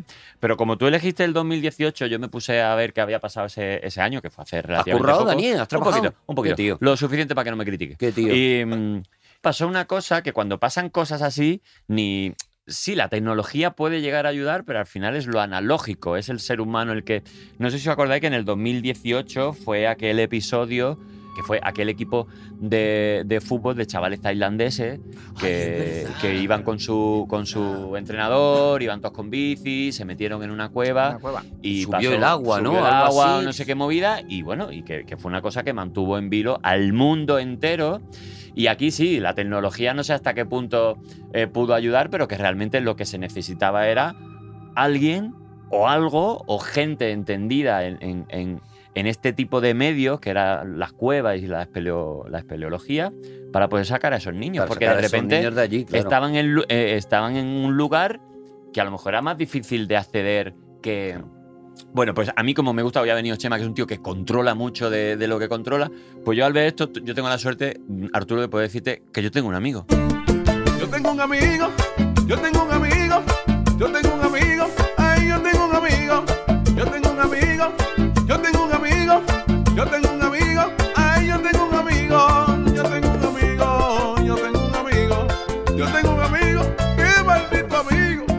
Yo tengo un amigo que se llama Pedro. Sí. eh, yo le llamo Pedro Valporquero, como si Valporquero fuera su apellido, pero Valporquero es, pues, pues que es una de las cuevas más, más guapas y más chulas que Ah, tengo en. España. Y le has puesto el nombre de, de- eh, la sí, cueva. Sí, sí, de la cueva y del, Vale. y del lugar. Eh, Pedro, ¿cómo estás? Aquí Pedro Valporquero al habla. Oye, Pedro, ¿cuál es, ¿cuál es tu apellido a todo esto? Yo nunca te he preguntado la Pedro González. Ah, bueno, qué aburrido. Me gusta más Valporquero. Una- un apellido aburrido, para que Eh, te lo. La verdad es que Valporquero, quédate Valporquero, tío. Está mucho mejor, Pedro. Sí, Oye, están llamando a los. González de toda España o que a quejarse Están en el llamando a los- comentario. joder, macho, pues, Yo el primero. pues Yo prefiero a Arturo Valporquero a partir de ahora también. Eh, bueno, Pedro, para el que no lo sepa, aparte de que es, es muy, muy, muy amigo mío y yo espero que también suyo, eh, Pedro es, es biólogo, estudió, ¿no? Si no me equivoco, biología, pero Pedro, tú eres una de las personas en este país que más ama, que más entiende y que más zumbado está con el tema de las cuevas y la espeleología y bucear y los sifones y la madre que te parió, porque yo me pongo enfermo, pero me gusta mucho escucharlo. claro, claro. Pedro, cuéntanos a qué te. Bueno, ¿a qué te dedicas? Te dedicas a muchas cosas, pero en cuanto a la espeleología, ¿qué, qué es esto de la espeleología, amigo mío? Ah, bueno, pues la espeleología es una cosa que es una, actividad que está entre el deporte y la ciencia, porque realmente eh, la espeleología existen como muchas ramas, como muchos ámbitos. Eh, existe espeleología turística, es visitar cuevas que ya, que ya están exploradas. Esto yo lo hago con mi empresa también. Pero a mí lo que realmente me, me interesa y me emociona y me pone las pilas es la exploración de cuevas. Es decir, ahora mismo en, en la- en el planeta Tierra, que ahora pues ayer llegaban cosas a Marte que estamos mandando para conocer Marte, bueno, pues en el planeta Tierra todavía existen sitios que son desconocidos, que son muchas cuevas que están todavía por explorar. Pues ni, ni más ni menos. Tú me has llegado a decir, eh, Pedro, que hay lugares en la Tierra que a la hora de rescatar a alguien es más complicado, o sea, sería más fácil rescatar a alguien en la, en la Luna que no en ciertos lugares de la Tierra. Y, y fue algo parecido lo que pasó en Tailandia. Cuéntanos y ponos un poquito en contexto, porque yo recuerdo que de aquella época yo viajaba mucho a León y, y estaba todo el rato diciendo, Pedro, ponme al día de qué, qué pasa, ¿Qué, qué va a pasar, qué va a pasar, porque fueron como nueve días, ¿no? Fue, fue una tragedia. No, que va, fue mucho más. ¿Fueron más de nueve días? Sí, sí, fue casi un mes, porque estos, los niños se quedaron atrapados el veintitantos de junio y hasta mediados finales de julio no se les consiguió sacar. Madre Dios. Pobrecicos. madre ¿Y, y, por qué no se les podía sacar? O sea, era algo que a- en mi cabeza, claro, yo decía, bueno, ahí entra un señor con una cuerda, tira de los niños, no lo sé. Y claro, como si eso fuera un cubo de agua. Bueno, soy muy simple. como A ver, cubo de agua. el problema que había en, en esa situación es que los niños entraron a la cueva cuando la cueva no había no se había cargado de agua Mm. y entonces esta cueva en la que ellos entraron dando un paseo casi con las manos en los bolsos pues se inundó y se convirtió en un sitio pues con unas características que es una cueva con el agua fría, con oscuridad total y con inundación total, es decir, tú no hay no hay espacios para respirar en una cueva que está totalmente inundada. Claro, Madre de Dios. qué horror. ¿Y, y, y- y- y cómo sobreviven los niños un mes allí? Pues mira, sobreviven porque, hombre, lo más, lo básico para la supervivencia de una persona es el agua. Entonces agua tenían, Agua tenían, claro. iban sobrados de agua, no había problema. Y luego habían llevado chucherías para comer porque ellos se habían metido allí, eh, pues como una actividad así especial para ir allí a celebrar el cumple de un colega. Entonces habían comprado chuches para comer y tenían allí chuches y estuvieron comiendo esas chuches. Joder. Tío, ¿verdad? Y, y- y el, el- Bueno, no lo sé si tú. mm, Me imagino que lo seguirías muy de cerca, ¿no? ¿Cómo, cómo sí, se sí. consigue rescatar a, a esos, a esos niños? Pues mira, yo lo seguí muy de cerca porque de hecho alguno de los, uno de los sobre todo de los, de los rescatadores es un buen amigo mío, Jason Mallison, un espelebuzador inglés, Mm. que es uno de los espelebuzadores punteros del mundo, que está explorando muchas cosas en muchos lugares del mundo y en España en concreto también, en Burgos y en León, tiene muchas exploraciones en las que yo tengo la, suerte y el honor de colaborar. Y pues este fue uno de los, de los de las piezas fundamentales, digamos, de ese rescate, porque la dificultad estribaba sobre todo en que por un lado la cueva estaba inundada y por otro lado los niños que había que sacar a través de muchos de muchas galerías inundadas, pues algunos no sabía prácticamente ni nadar, con lo cual, pues imagínate hacerles bucear por una cueva que es una de las cosas más estresantes y más complicadas que puedes hacer. Y de hecho hubo incluso una muerte de un, de un buceador tailandés que, que en las tareas de apoyo, pues se, se le complicó la cosa y, y, eh, en el esplobuceo no, no puedes equivocarte, no hay, no hay mucho margen de error.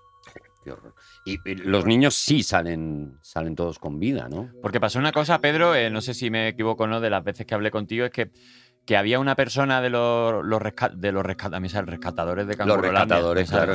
De los rescatadores que, que, que, que, te- que daba la casualidad de que, aparte de que era un, un- un experto en espeleología y en espeleobuceo, que el tío era anestesista. ¿Esto al final fue lo que fue la clave o no? Pues sí, a ver, es que se barajaron muchas muchas opciones. De hecho, la, una de las primeras opciones se planteó esperar a que pasase el monzón y que, y que el nivel del agua de la cueva bajase y que volviesen a salir igual que entraron. Pero claro, eso implicaba dos, tres meses de los niños allí dentro, implicaba que nadie estaba seguro que en la zona en la que ellos estaban se llegase a inundar. Con lo cual, pues tampoco se podían arriesgar a eso. Entonces la idea fue sacar a los niños eh, sedados para que los niños no, no entrasen en pánico, no se pudiesen quitar el- la máscara para respirar o, o algún problema y, y sa- sacarlos sedados a sujetos por un espelebuceador que los iba sacando pues como un fardo, sin más. Pero claro, eso implicaba que alguien tenía que entrar hasta la cámara donde estaban los niños. que Y hacer todos los cuatro. viajes. O sea, eh, eh, iba niño por viaje, imagino. Claro. Con lo cual iba, Sí. dormía un niño, eh, se echaba el fardo, se lo recorría. Igual, igual el, el igual el anestesista se quedaba dentro, ¿no? Y mientras los otros Se- iban se llevándose los sacaron fa- a los- Mira, se sacaron a los niños de cuatro en cuatro. Entonces Bueno. cada día se sacaban a cuatro niños. Y el recorrido desde la boca de la cueva hasta donde estaban ellos era de cuatro kilómetros. Ya ves. O sea, los niños, los niños anduvieron un rato, también te digo, ¿eh? Sí, sí, se dieron un paseo largo. Y de esos cuatro kilómetros, pues había casi un kilómetro que había que hacerlo buceando. Pues este, este anestesista, que es un espeleobuceador australiano, eh, que es anestesista retirado, creo que, que él estaba de por ahí de vacaciones o algo así, pues se, se ofreció para hacerlo y los, los sedaba y los espeleobuceadores se los sacaban sedados. Claro, Pero es que- los sedaba con, un, con una sustancia que no era lo suficientemente potente para sedarlos durante todo el recorrido. Entonces, los buceadores que sacaban a cada niño llevaban un paquetito con jeringuillas para darles más dosis durante el recorrido porque en algún momento llegaron a no a despertarse, pero a empezar a, a- A a tener moverse. síntomas de que se despertaban. Joder. O sea, lle- eh, eh, los pelos no, no, no, no. o sea, yo, yo creo que de esto sí que se va a hacer una peli, ¿no? Hablamos Hombre, también de eso, ¿no? Pero porque es que esto Sí, me hay- parece que no. hay, hay eso. una peli ya hecha, lo que pasa es que es una peli hecha en, eh, pues creo que es en un ámbito más de Asia y tal, y que no ha llegado a Europa todavía. que se hizo rápido y corriendo. A mí Jason sí que me comentó que había varios varios guiones y varias historias que les habían ofrecido a ellos incluso para para salir en la peli aunque fuese como extras o tal por, Porque, Pedro, es una, es una Mm, historia muy muy golosa para eso Pedro, si en ese momento a ti te hubieran llamado para ir, eh, podría haber sido muy posible, ¿verdad?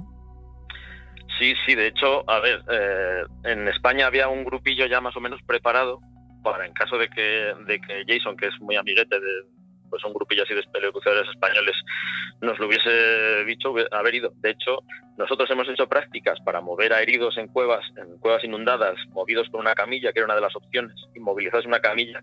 Y además uno de los compañeros eh, es espeleobuceador y, y es pediatra, con lo cual pues también era una persona óptima para haber ido y para haber Claro. podido tratar a los niños allí. Claro. Que es un es Alberto Medina, un, un pediatra asturiano que es un asturiano que es un, un fenómeno.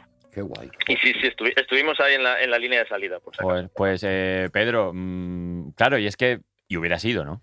Es una pregunta un poco... Claro.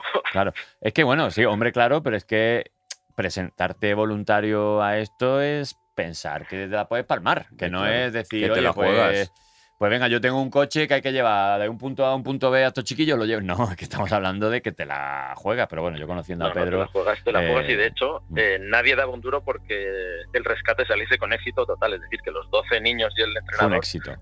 salieron con vida.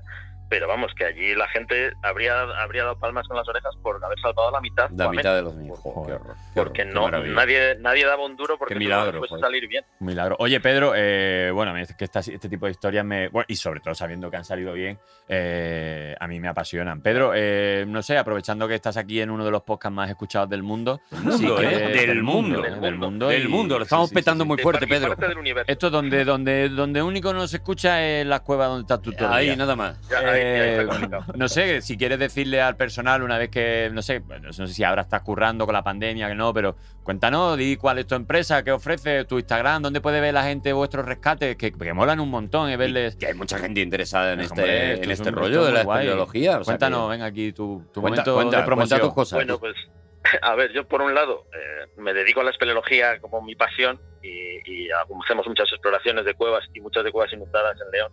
Que, pues como te he contado alguna vez, que tenemos la suerte de casi a pie de carretera entrar a, lugares sí, sí. en los que somos los únicos seres humanos que ha entrado. León es, León es un queso gruyer. Yo he llegado a hacerme una rutilla con Pedro de vamos a andar y de repente mm, a encontrar una cueva y digo, pues ya no andamos más. Y Claro. meterse dentro y, y, hostia, esta cueva no la había visto nunca, no está explorada. Y digo, pues venga, pues ya está. Pues, si y tú le esperas, le esperas a la salida, le esperas al otro lado. Yo le espero a la Le salida con un lado, bocata ¿no? y solo Claro. le digo que, oye, que si he estado cinco horas aquí solo y la cueva resulta que es guay, ponle mi nombre, hijo puta. Como La cueva Rovira.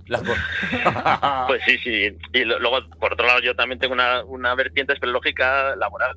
Pues hacemos rutas eh, de, pues para llevar a gente que no tiene experiencia previa a una cueva muy chula, que es la que comentaba, la de Valporquero en León, que es una cosa espectacular, una cueva de grandes dimensiones, con un río subterráneo, con saltos, con toboganes, con cascadas. Yo lo he hecho, ¿eh? Que bueno, tú de hecho tú lo has hecho. Ya, Yo lo he hecho y lo he hecho. que es Sí. flipante. Uh, Pedro, a- a- a- al- a lo- a- vamos a tirarlo bien fuerte. Da un Instagram, da un, Da un Instagram. da un Twitter. O sea, vamos a hacerlo de Mira. verdad, la promoción auténtica.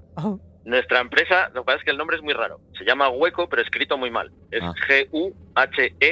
G-U-H-E-K de kilo O. Claro, No estáis ayudando tampoco eh, con los Traes Hueco, ya de verdad. ahí- También Bueno, si ponen a lo mejor espeleología Valporquero, ya, Pedro. ya les sale en Google. Sí, sí, sí. Vale, si, ya bu- está. si buscas en Google Valporquero León. Valporquero León, espeleología, tal. pues Lo vamos a hacer así, Pedro, está. porque de verdad que eres muy bueno Sí, espeleologando. pero con el naming, pero Sí, el marketing. marketing regular. Pero bueno. con el marketing va re güey. Oye, Pedro, que muchísimas gracias, tío, que tenía muchas ganas de, que nos contaras esto. y Gracias, oye, tío. eh, eh, a ver si nos vemos Gracias a vosotros por invitarme. Pedro, un abrazo. Gracias, Bonico. Adiós. Un abrazo. Chao, chao, Chao. chao. Adiós, adiós.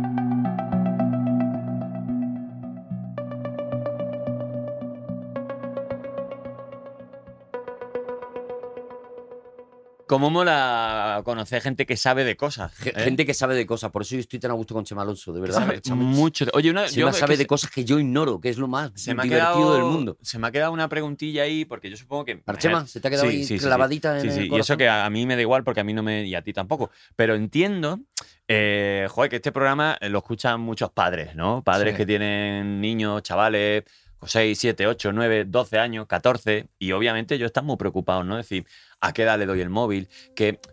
¿Podrías decir así como dos, tres cosas básicas, como muy, muy básicas, que un padre tiene que tener, un- que tiene que estar un poquito pendiente? No lo sé, ¿eh? igual te meto en un lío, igual esto es para hacer una conferencia, ¿eh? Pero ese- lo- entiendo que los padres muchas veces dicen, Están un poco perdidos, ¿no? Eh, Por Eh, un lado, mi hijo sin móvil, pues también le Claro. coloco en un sitio que los demás ya lo tienen. Por otro lado, no sé, no sé, no sé si hablo hay. de móvil, hablo de... A lo mejor no hay una manera buena, ¿no, Chema? Bueno, es, es muy difícil. Cada uno es, es, es como es, ¿no? Cada niño es como es y, y es verdad que la sociedad te arrastra, ¿no? Mm. Entonces, yo sé- lo que sí que eh, les diría es que intentar educarle con el no es súper jodido. Decirle, Claro. no hagas esto, no hagas esto. ah, Porque todo el mundo, de, de- de pequeño me dices no y digo, Claro. Será, Sí. eh, eh, será el sí, pero, ¿no? Entonces, Seguramente. normalmente lo que hay que decirle es el cómo, el cuándo y sobre todo acompañarle en el, en el proceso del el bautismo digital, ¿no? Que vean mucho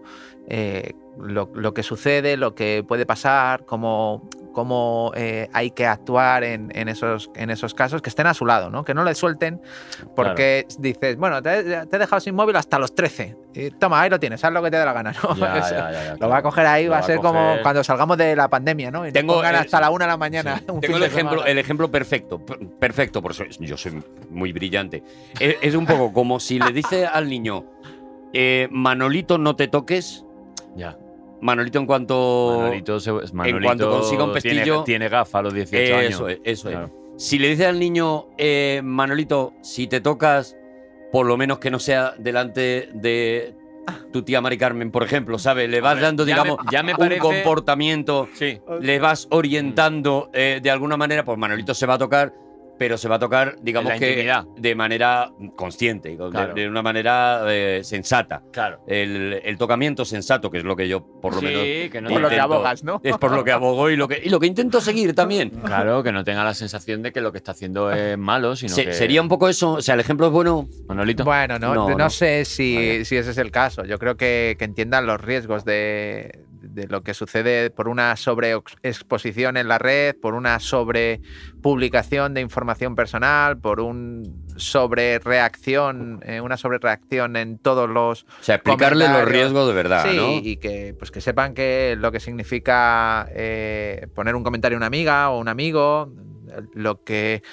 que tampoco pueden estar con la obsesión. Los chavales están obsesionados con no me ha puesto like, Pero no me, ni- no me Oh. followea, no me. Pero ni el no, de- Qué horror, ¿eh? Qué horror, ¿eh? Aquel capítulo de Black Mirror, ¿eh? Tanto Claro, likes no, no, tienes, tanto vales, ¿eh? Sí. Pero ni, ni el no cojas el móvil, ni el, el padre o la madre encima de todo lo que publica el niño, o sí, o eso sí. No, yo, yo abogo por un Son cambio. en la- yo, yo abogo por un cambio en la, en la educación de los niños. Desde hace tiempo escribí un In- artículo que se llamaba eh, La educación con el Big Brain, ¿no? Que nos han educado a.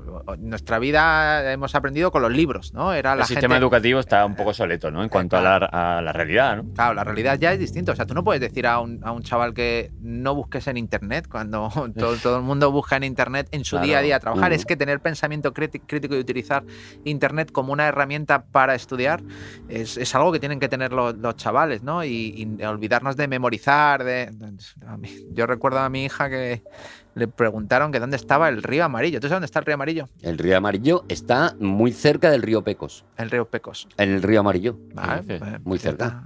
Yo no, yo sé que hay uno que, pues si, eh, si en Hue- si me dice rojo, te digo, pues en Huelva, que están los ríos estos de que tienen hierro, ¿no? ¿Dónde está el río amarillo? Bueno, el, se llama Juanjo, me parece que se llama, que se está Hombre, en China, pasando por es uno de los ríos más largos, pero le tenía que aprenderse los ríos de China y los ¿A qué? lagos, los lagos en Europa y cuántos kilómetros cuadrados tiene cada lago y no sabe lo, no sabía ni lo que significaba un kilómetro cuadrado. Un kilómetro ¿no? cuadrado. De hecho, recuerdo que en uno de los trabajos tenía que memorizar eh, un trabajo sobre el Nilo, ¿no? Y decía, el Nilo mide eh, 7.000 kilómetros. Y digo, ¿y tú sabes lo que es eso? Y digo, pues no. Digo, pues vamos a mirar cosas que midan como el Claro, Nilo. Como hacíamos lo de los campos de fútbol, ¿no? Medir Claro. las hectáreas en campos de fútbol. Claro, y nosotros- y- y es, la distancia es muy similar entre París y New York, ¿no? Es lo que vive. Ah. Fíjate, ¿eh? Lo- París, y New York. Pero ¿por dónde? ¿Por qué lado? La, directo. O sea, París-New York. ¿Por el Atlántico o Por el Atlántico, o por el Atlántico. larga, pasando por la cueva de los Por el? Atlántico, pero seguro que tú no pensabas que medía tanto, porque No, como el no, mapa que no, utilizamos, no. Sí, sí, pues. El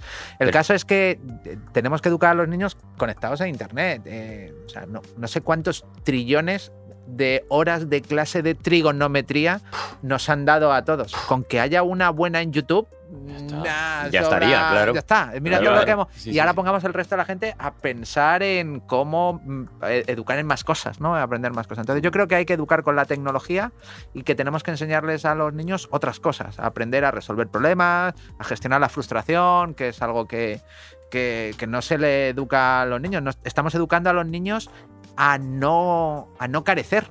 En vez de educarles a que no sufran porque carezcan, ¿no? Hoy en claro. día estamos en una sociedad muy, muy distinta. Entonces, creo que la inter- Internet y la tecnología es algo con lo que tienen que vivir y cuanto más natural sea para ellos y más automatizados tengan los mecanismos de protección, de cuidado, de, de prudencia, va a ser mejor. Sí, porque es que eh, al mismo tiempo que la al mismo tiempo que la tecnología avanza a marcha forzada, lo que hablábamos antes, ¿no? Y que vaya de la mano de la ética y demás. Yo sí que abogo, obviamente, porque en la tecnología existe una nueva sensibilidad donde yo, yo entiendo que, que muchas de las gentes que, yo que sé, que está en Silicon Valley o cualquier otro sitio, también tiene hijos y tiene, entonces, hay muchos cambios, eh, la gente se va adaptando poquito a poco a los cambios y hablando de cambios, en el 2018 también pasó, pasó algo que a mí me parece que, que es un paso como muy, como muy importante, ¿no? Sobre todo ahora que vamos caminando a una sociedad muchísimo más sensible, una sociedad que intentamos entender todas las posibilidades que pueden llegar a existir, ya no solo a nivel tecnológico, sino a nivel vital de cada uno. ¿A dónde quiero ir a parar con ¿Dónde esto? quieres ir a parar? ¿Dónde quiero ir a parar con esto? Pues ¿Dónde? quiero ir a parar, fíjate, quiero ir a parar que en el 2018 Sí. se celebró, como se llevaba celebrando creo que ya sesenta y tantas eh, eh, veces, el, el- el certamen de Miss Universo. Sí. Que esto lleva celebrándose pues Eso sí que. sesenta y tantos años, ¿no? Que a mí siempre me ha, parecido, me ha parecido un poquito pretencioso, porque Miss Miss Mundo Universo, claro. lo entiendo, pero Miss Universo, o sea, no sabemos si en Claro. Saturno hay alguien más guapo que, que- que yo. La verdad Que yo lo dudo, pero a lo mejor sí. Eh, sí, A lo sí, mejor está sí, pasando y claro. eh, Igual hay una chica de Ganímedes que. Claro, que dice, sea, "Oh, que va- oh, y que-". según los cánones, ¿de dónde? Claro, y según la, si- la forma de pensar en Ganímedes, que es que yo ahí no me quiero meter. Tampoco me quiero meter. Pues lo que pasó, lo que pasó en el 2000, en el 2018 fue una cosa muy chula, muy bonita y fue una cosa como pionera que yo creo que ya tocaba. Mm. Y es que mm, eh, en España vino a representar una, una chica maravillosa, una Sí. chica bellísima eh, que se llama eh, Ángela Ponce, la primera Sí. mujer transgénero que participó en un en un Fue la primera vez, 2018, la primera Si vez. no me equivoco, porque la tenemos aquí, porque yo Ah, tengo una aquí. amiga. Yo tengo un amigo, yo tengo un amigo, yo tengo un amigo, ay, yo tengo un amigo, yo tengo un amigo, yo tengo un amigo, yo tengo un amigo,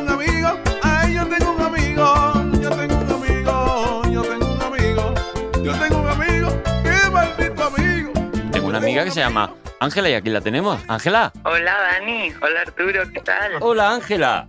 ¿Cómo estás? Buena amiga, a ver. eh, Bueno, está Chema Alonso también hoy con, ¿Qué tal, con Ángela? nosotros. Chema ¿Eh? Alonso, Chema Alonso es el, el mejor hacker informático que existe en, en el universo. En el universo, es Más- hacker más allá, universo. En Ganímedes.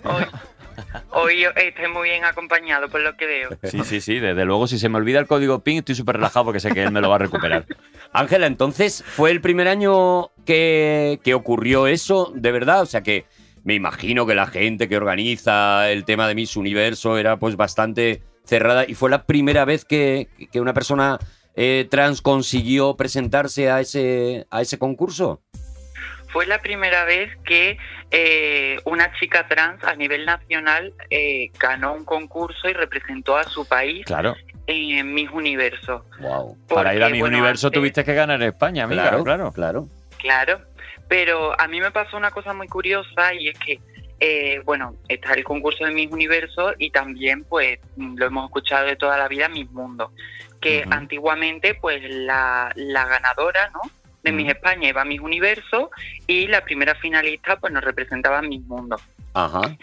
Pero ahora son concursos que, bueno, que están por separado.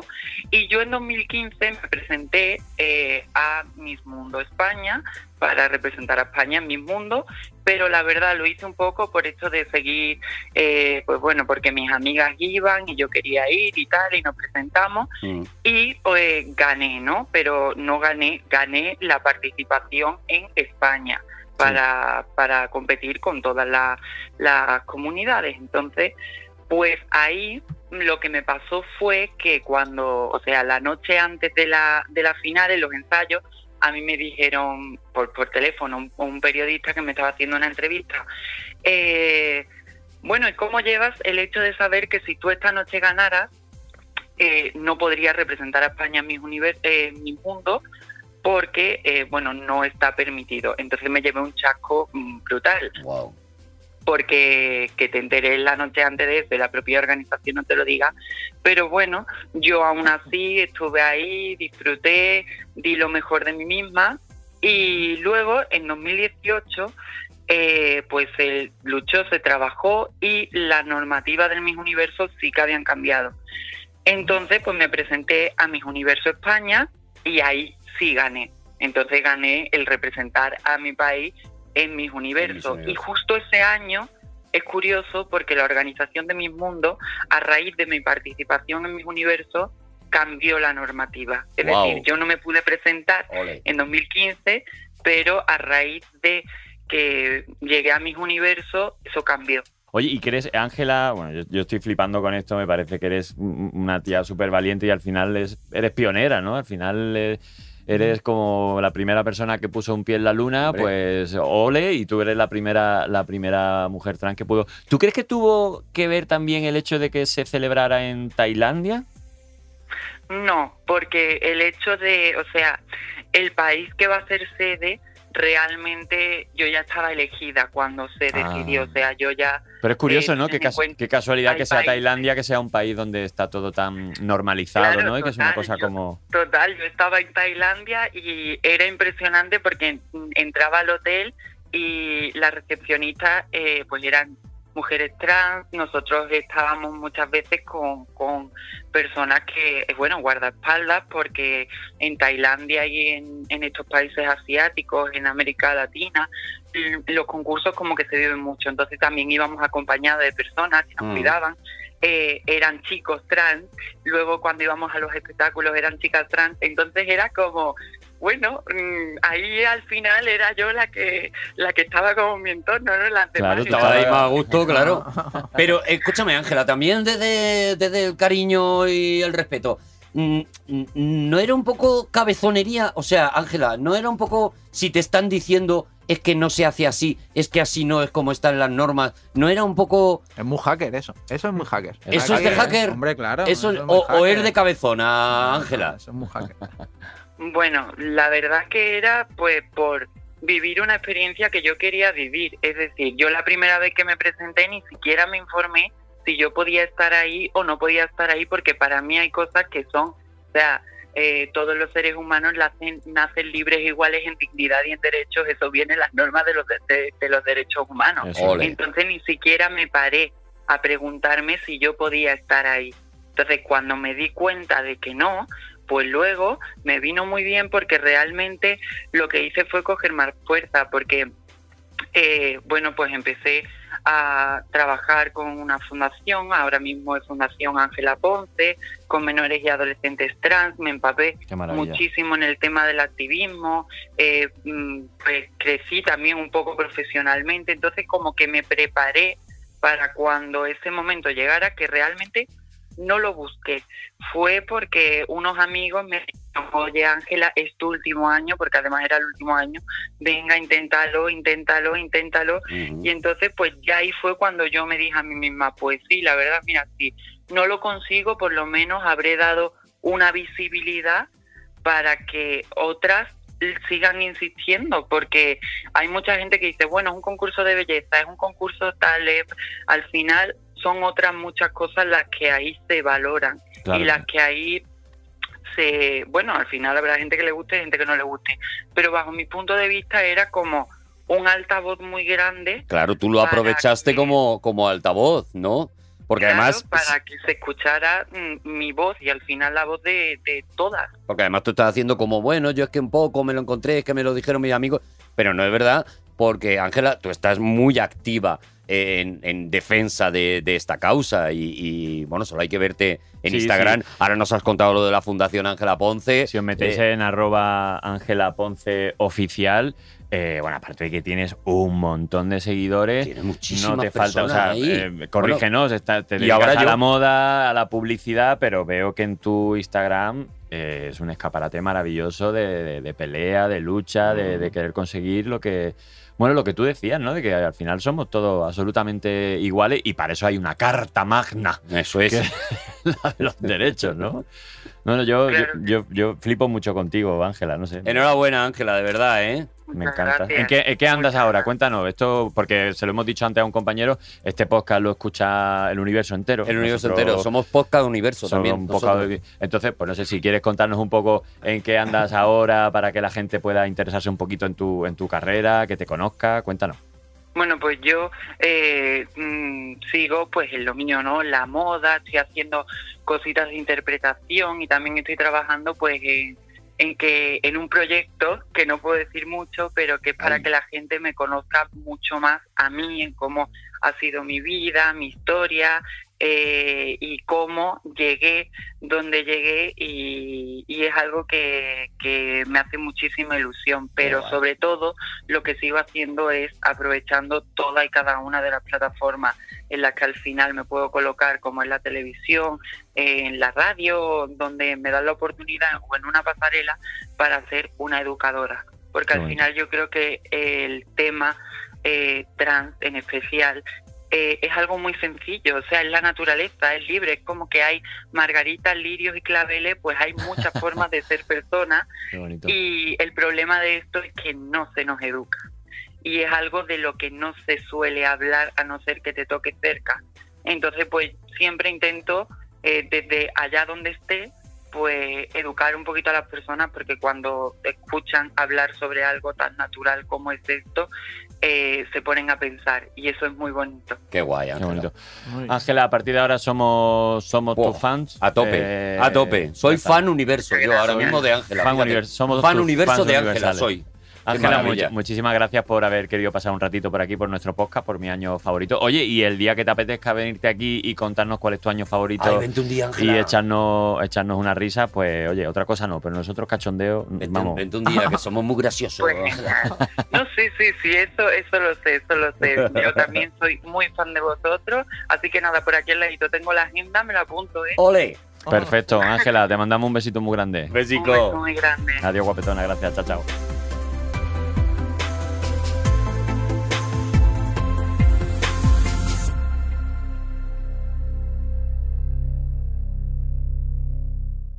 Qué guay. Oye, tienes amigos muy guays hoy. Sí, sí. Dani, me estoy picando un poco, ¿sabes? Hombre, Porque yo estoy a 5 o 6 amigos de Roberto Carlos La para verdad poder que- empatarle. Yo quiero que tener sí. un millón de amigos, yo pero del tengo, ¿eh? futbolista. Sí, sí, Sí, sí. del sí. futbolista. Es, es verdad. Pero fíjate que hace dos años, nada más, ¿no? Hace, Hace dos, años, dos- años. dos años y medio, ¿no? Claro, es que estamos en pañales en todo. Yo, escuchando a Ángela, pensaba, en el fondo, los dos invitados, eh, Chema, que es el, el- el principal, y Ángela, están haciendo un poco lo mismo, ¿no? Porque tú también estabas hablando de educar a la gente en un universo que, que de primeras la gente se toma como algo negativo, amenazante, terrible y tal, y, y tú estabas hablando justo de lo contrario, de vamos, Sí, claro. a, vamos a integrarlo, ¿no? Con, Cuando yo era joven, se- las, las películas decían, los hackers dominarán el mundo. Y sí, Facebook, Apple, Microsoft, Google, están todos gobernando el mundo, ¿no? Que son empresas que, que- que tienen a los mejores hackers del mundo, ¿no? Claro, claro, efectivamente. Oye, por cierto, porque, eh, es Menos que- mal, menos mal que tenemos en el bando del bien, Claro, de la luz. mal, menos mal que está que es gorro blanco, yo ya me lo he aprendido eso. Gorro que- blanco. Gorro que de gorro blanco, gorro de rayita. Oye, que, eh, eh, porque eh, Chema Alonso ya tiene su curro de sus cosas, pero Chema Alonso es una cabeza enferma, Sí. una cabeza peligrosa, Sí. una cabeza que no para Que va a una y está haciendo todo el rato cosas. ¿Qué es eso de My Public Inbox? Nada, una, una otra idea ahí que se me metió en la cabeza y, y- y que intenta arreglar algo que está mal en, en Internet, que, no lo, hemos- que lo hemos roto, ¿no? Que es el, el correo electrónico, ¿no? Tú tienes un correo electrónico, lo publicas ahora, vamos, Dani publica su correo electrónico ahora y al día siguiente tiene 8.000 mensajes. Uh, la que se lía. Claro, eh, 8.000 mensajes, aparte de que el correo electrónico tuyo es con el que te autenticas en los sitios de Internet, ¿no? Entonces, claro, sucede que algo para lo que se creó Internet, que es para la comunicación, pues queda roto porque tú publicas tu correo electrónico, te llega spam, te llega malware, te pueden robar tu cuenta, etcétera. Es un riesgo tremendo. Y sin embargo, Internet es, es- es fantástico, es una herramienta fantástica pues, para desarrollar la carrera eh, profesional de, de muchos de nosotros. En mi caso, si no hubiera sido por Internet, pues yo creo que en mi carrera profesional no hubiera sido ni parecida a la que es, ¿no? Entonces cogimos una idea de Bill Gates que ¿Ese decía... quién es? Bill Gates. el- Me otro suena. hacker, otro hacker, otro hacker, además vale, Un, un tío muy, muy peculiar y, y muy especial desde su niñez, ¿no? Era, era un tío muy peculiar. Y él decía en un libro muy antiguo que se llamaba The Road Ahead, la- lo que nos queda por delante, la carretera por delante, que el correo electrónico no podía seguir estando así. Tú publicas tu correo electrónico, te meten en listas y eh, spam, malware, pues de phishing, Claro, de claro, todo, ¿no? claro, te achicharran. sí, sí. Entonces, eh, lo que decía es que tenía que tener alguna barrera de entrada, ¿no? Entonces, nosotros hemos creado una cosa que es, eh, es un correo electrónico, estás puesto, entonces tú quieres hablar con José Luis García, ¿no? Pues tú vas y pones mypublicinbox.com, José Luis García. ¿Quieres hablar con Ferran Adrià? mypublicinbox.com barra Ferran Adrià. ¿Quieres hablar, no sé, con Rudy Fernández? Pues, mypublicinbox.com barra Rudy Fernández. Tienen ahí sus correos electrónicos y los puedes escribir. Pero para que haya una, barra- una barrera de entrada tienes que comprar una moneda virtual que se llaman tempos y esa moneda virtual es, eh, diga- le hemos llamado tempos porque es por el tiempo de esa persona, pero para todos los que estamos en esa plataforma eso es lo de menos, porque estás hablando de pagar 2 euros, 3 euros, 4 euros. Y entonces lo que hacen la mayoría es, bueno, pues esos tempos los dono a una causa social, ¿no? Entonces, por Ah. ejemplo, está la Asociación Española de se, Protección. le, se le ponen las orejitas contra- como, como a Garapapa. Cuando escucha causa social, a Dani Sí, por ejemplo, Ay, Pérez Reverte, por está, ejemplo. Arturo Pérez Reverte, que es eh, que es pues una persona pues que pues tiene una popularidad muy grande y que no puede tener su correo electrónico, pues ahí está.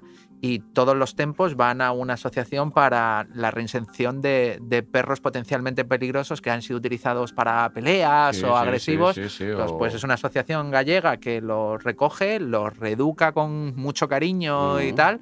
Y los da en adopción de, de mayor. Me gusta mucho la campaña que han hecho de adopta un viejito, porque Adopta son, un per- viejito. porque son Claro, perros claro, son viejitos. ya veteranos, claro. Claro. Yo me- me siento muy identificado con el- ella, el, claro. el filtro que hay es que si vas a mandar cualquier chorrada o por dar por saco Pues no molesta. spam, pues no te vas a gastar 3 euros. Ahora es para algo relativamente importante. Oye, yo tengo que ti, hablar bueno, con o- José Luis García por un tema de trabajo, pero no tengo la posibilidad de quiero- localizarle. claro, o le Claro. quiero decir una chorrada, O- le quiero pero decir voy a pagar algo, 3 euros. pero Y- y exactamente. entonces eso va luego, eh, eh, o sea, Qué bueno. Entonces, lo que su- la mayoría de la gente lo que lo utiliza es pues para contactos de pues o, o alguien que es muy fan, muy fan, o para alguien que quiere Un tema de trabajo. tema de trabajo muchísimo, ¿no? o entrevistas, eh, documentales, Claro, guiones. proyectos. tema de eh, curro, tema de tal. Está gente muy principal y yo. Está Rodrigo Cortés, estás tú, Gente está- muy ¿Tú estás- principal. tú estás, yo tengo My Public Inbox. ¿Tenéis ya dos Arturos en el Claro, a Arturo Bueno, ¿Y que, que lo ha donado para lo de los perros y yo. ¿Cuántos miles de mails te mandan Pues día? mira, ahora mismo, Arturo, ahora mismo, de, En torno- de mirar esta mañana, Sí. tenía.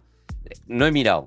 Ah. Esta mañana es que no he mirado. Estaba con el Twitch. Pero estaba con lo del Twitch. Suenan grillos, ¿no? Estaba con los Mighty. Sí, es verdad que mi, en mi, mi cuenta no, no Bueno. es la- tiene un poquito menos de actividad que la del otro Arturo, por lo que Claro, sea. sí, sí. claro, pero, claro. pero, jo, es que es tan guay. Es que, es que está guay como, como le vienen la- las ideas a la cabeza aquí a, a- que debajo de ese gorro lo que habrá.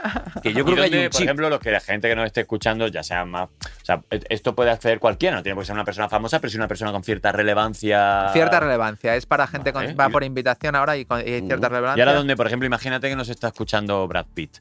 Porque Sí. el. mypublicinbox.com Escucha está. esto. My Public. Inbox.com, mi buzón público. Vale. Vale, mypublicinbox.com. Y que ahí está toda la información y el que quiera de es. repente, imagínate que está allí, pues yo qué sé, eh, un.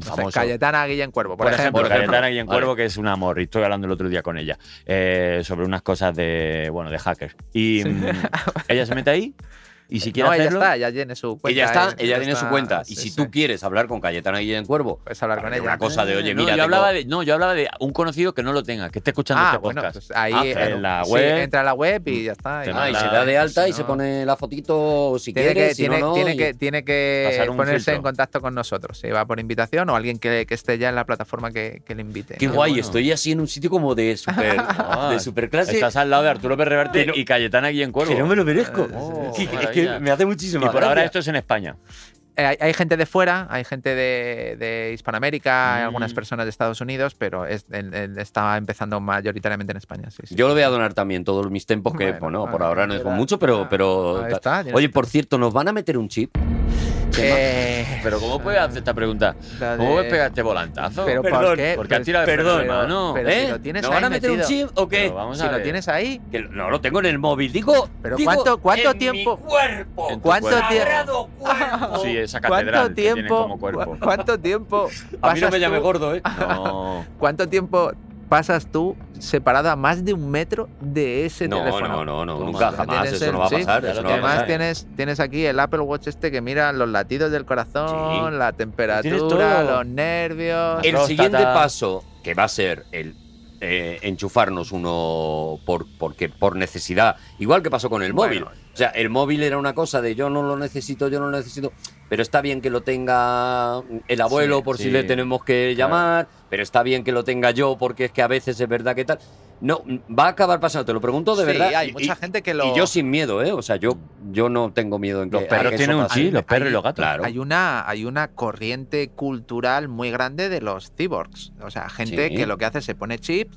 Por ejemplo, en, eh, tenemos a Mon, la artista catalana, que lo utiliza dentro de sus representaciones, que se ha puesto un chip que le hace sentir la intensidad de las corrientes marinas. Eh, Guapa. entonces, en función de las corrientes, le llegan vibraciones. Tú imagínate, puedes poner el sentido arácnido de si alguien viene por detrás, que al final no es nada más que Uy, una pues cámara y que has te dicho va aquí, a buena cosa la has dicho vibrar. aquí. que yo, Ah, que yo me ofrezco como voluntario. Claro. me ofrezco Bueno. para las pruebas. Pero a mí que me metan hay- todos los chips del mundo. O sea, a ti te Ah. ponen, a- tú imagínate que te ponen una camarita aquí puesta y Mm. te ponen una- un chip que cuando vea a alguien, Alguien no sé qué, te vibre, alzada. ya tienes el sentido Sentido arácnido. pero es que flipo, o Eres un cibor, Arturo Cibor Campos. Está muy bueno.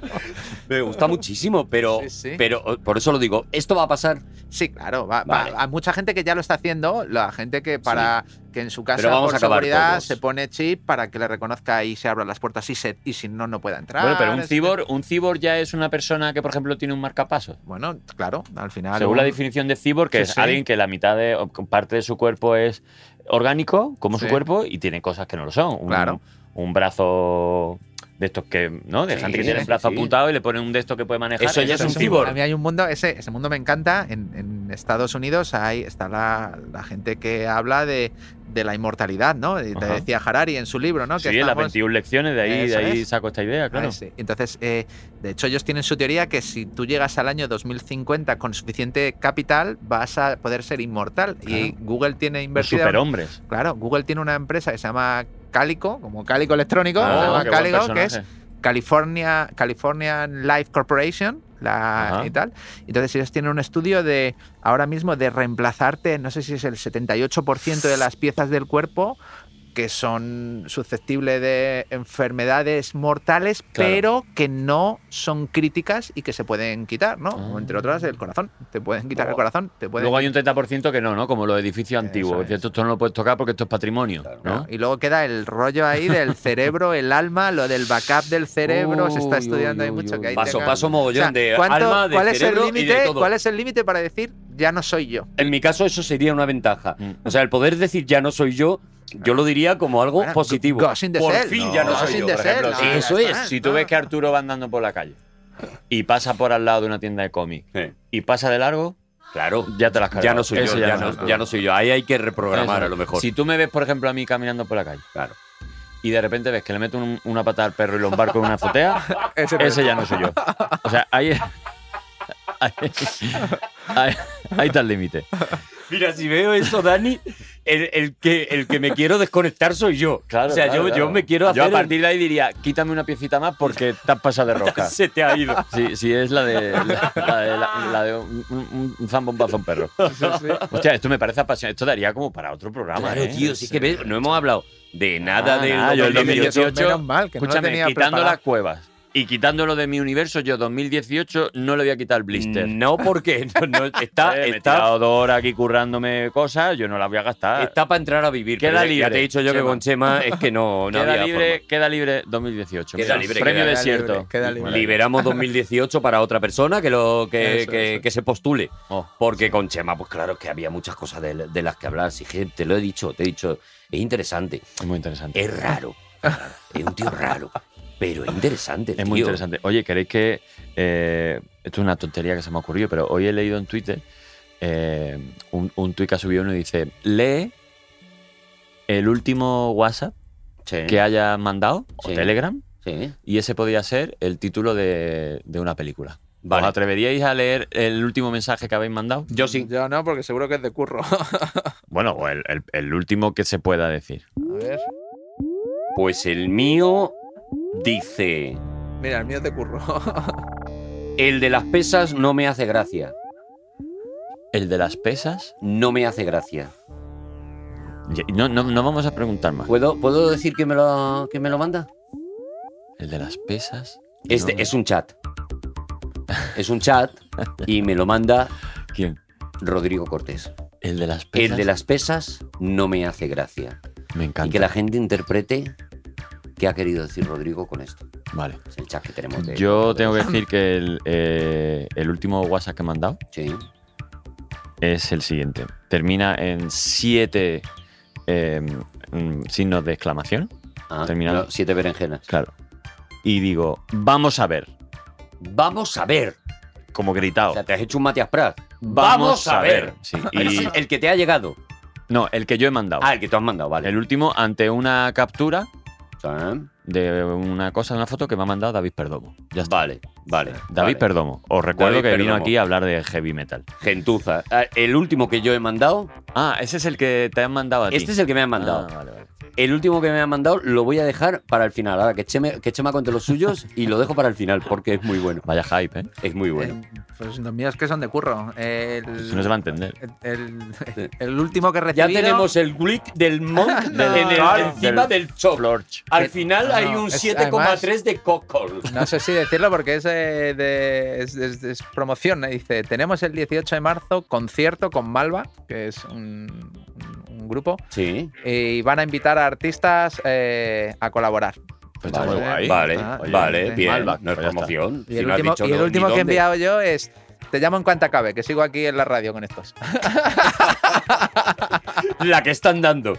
Vale, el mío, el último que yo he mandado es Estamos fuera. Y se lo he mandado a Javi Machicado, que es el, el- el productor de este programa. Estamos fuera, qué bonito. Y es Estamos fuera. Y creo que debemos hacerle caso y marcharnos ya. Así que, Chema Alonso, muchas gracias por venir, tío. ¿Te importa despedir el programa y, y ya está? ¿Y estamos fuera? Bueno, sí, claro, no hay Gracias, ningún problema. Bueno, tío, gracias de verdad por venir. ¿Qué, ¿no? qué has sentido? ¿Qué, cómo- qué te has parecido? ¿Cómo ¿Has te estado pasado? bien? ¿Has estado cómodo? bueno, ha sido, ha sido fantástico. No he Sí. pasado por el 2018 para Ya- nada. Ya Al frustrado en no. el que no hemos tratado el año. Esto, no, tengo que volver otra vez a hablar de ese año. Ostras, no me habéis dejado. es verdad, por- no, Vale, no- no nos has dicho por qué. Sí, no, no, sí. no nos ha dicho ni por qué, pero porque. ¿Lo quieres decir ahora para acabar? porque se ¿Por han. 2018? Pues mira, elegí el 2018 porque el 2018 yo solía ir por mi trabajo en Telefónica con el monopatín.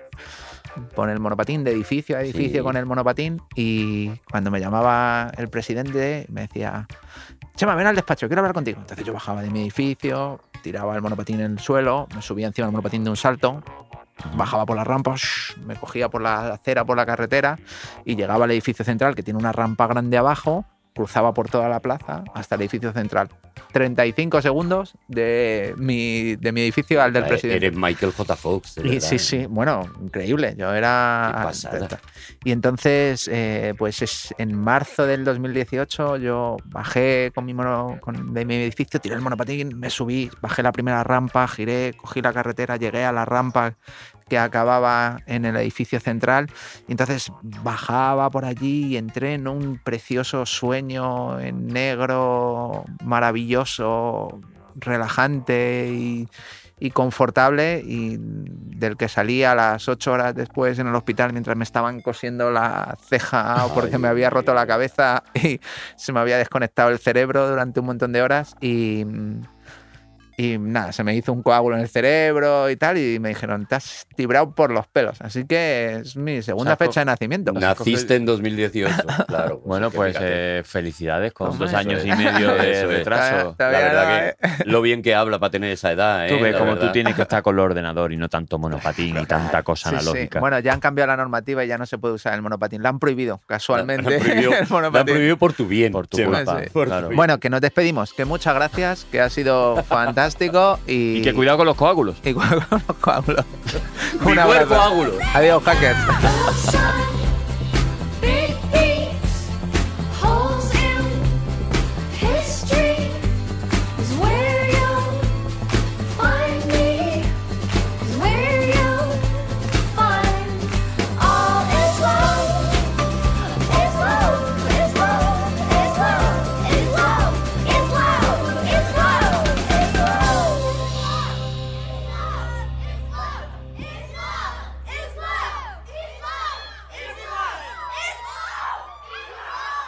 Todos los episodios y contenidos adicionales en podiumpodcast.com.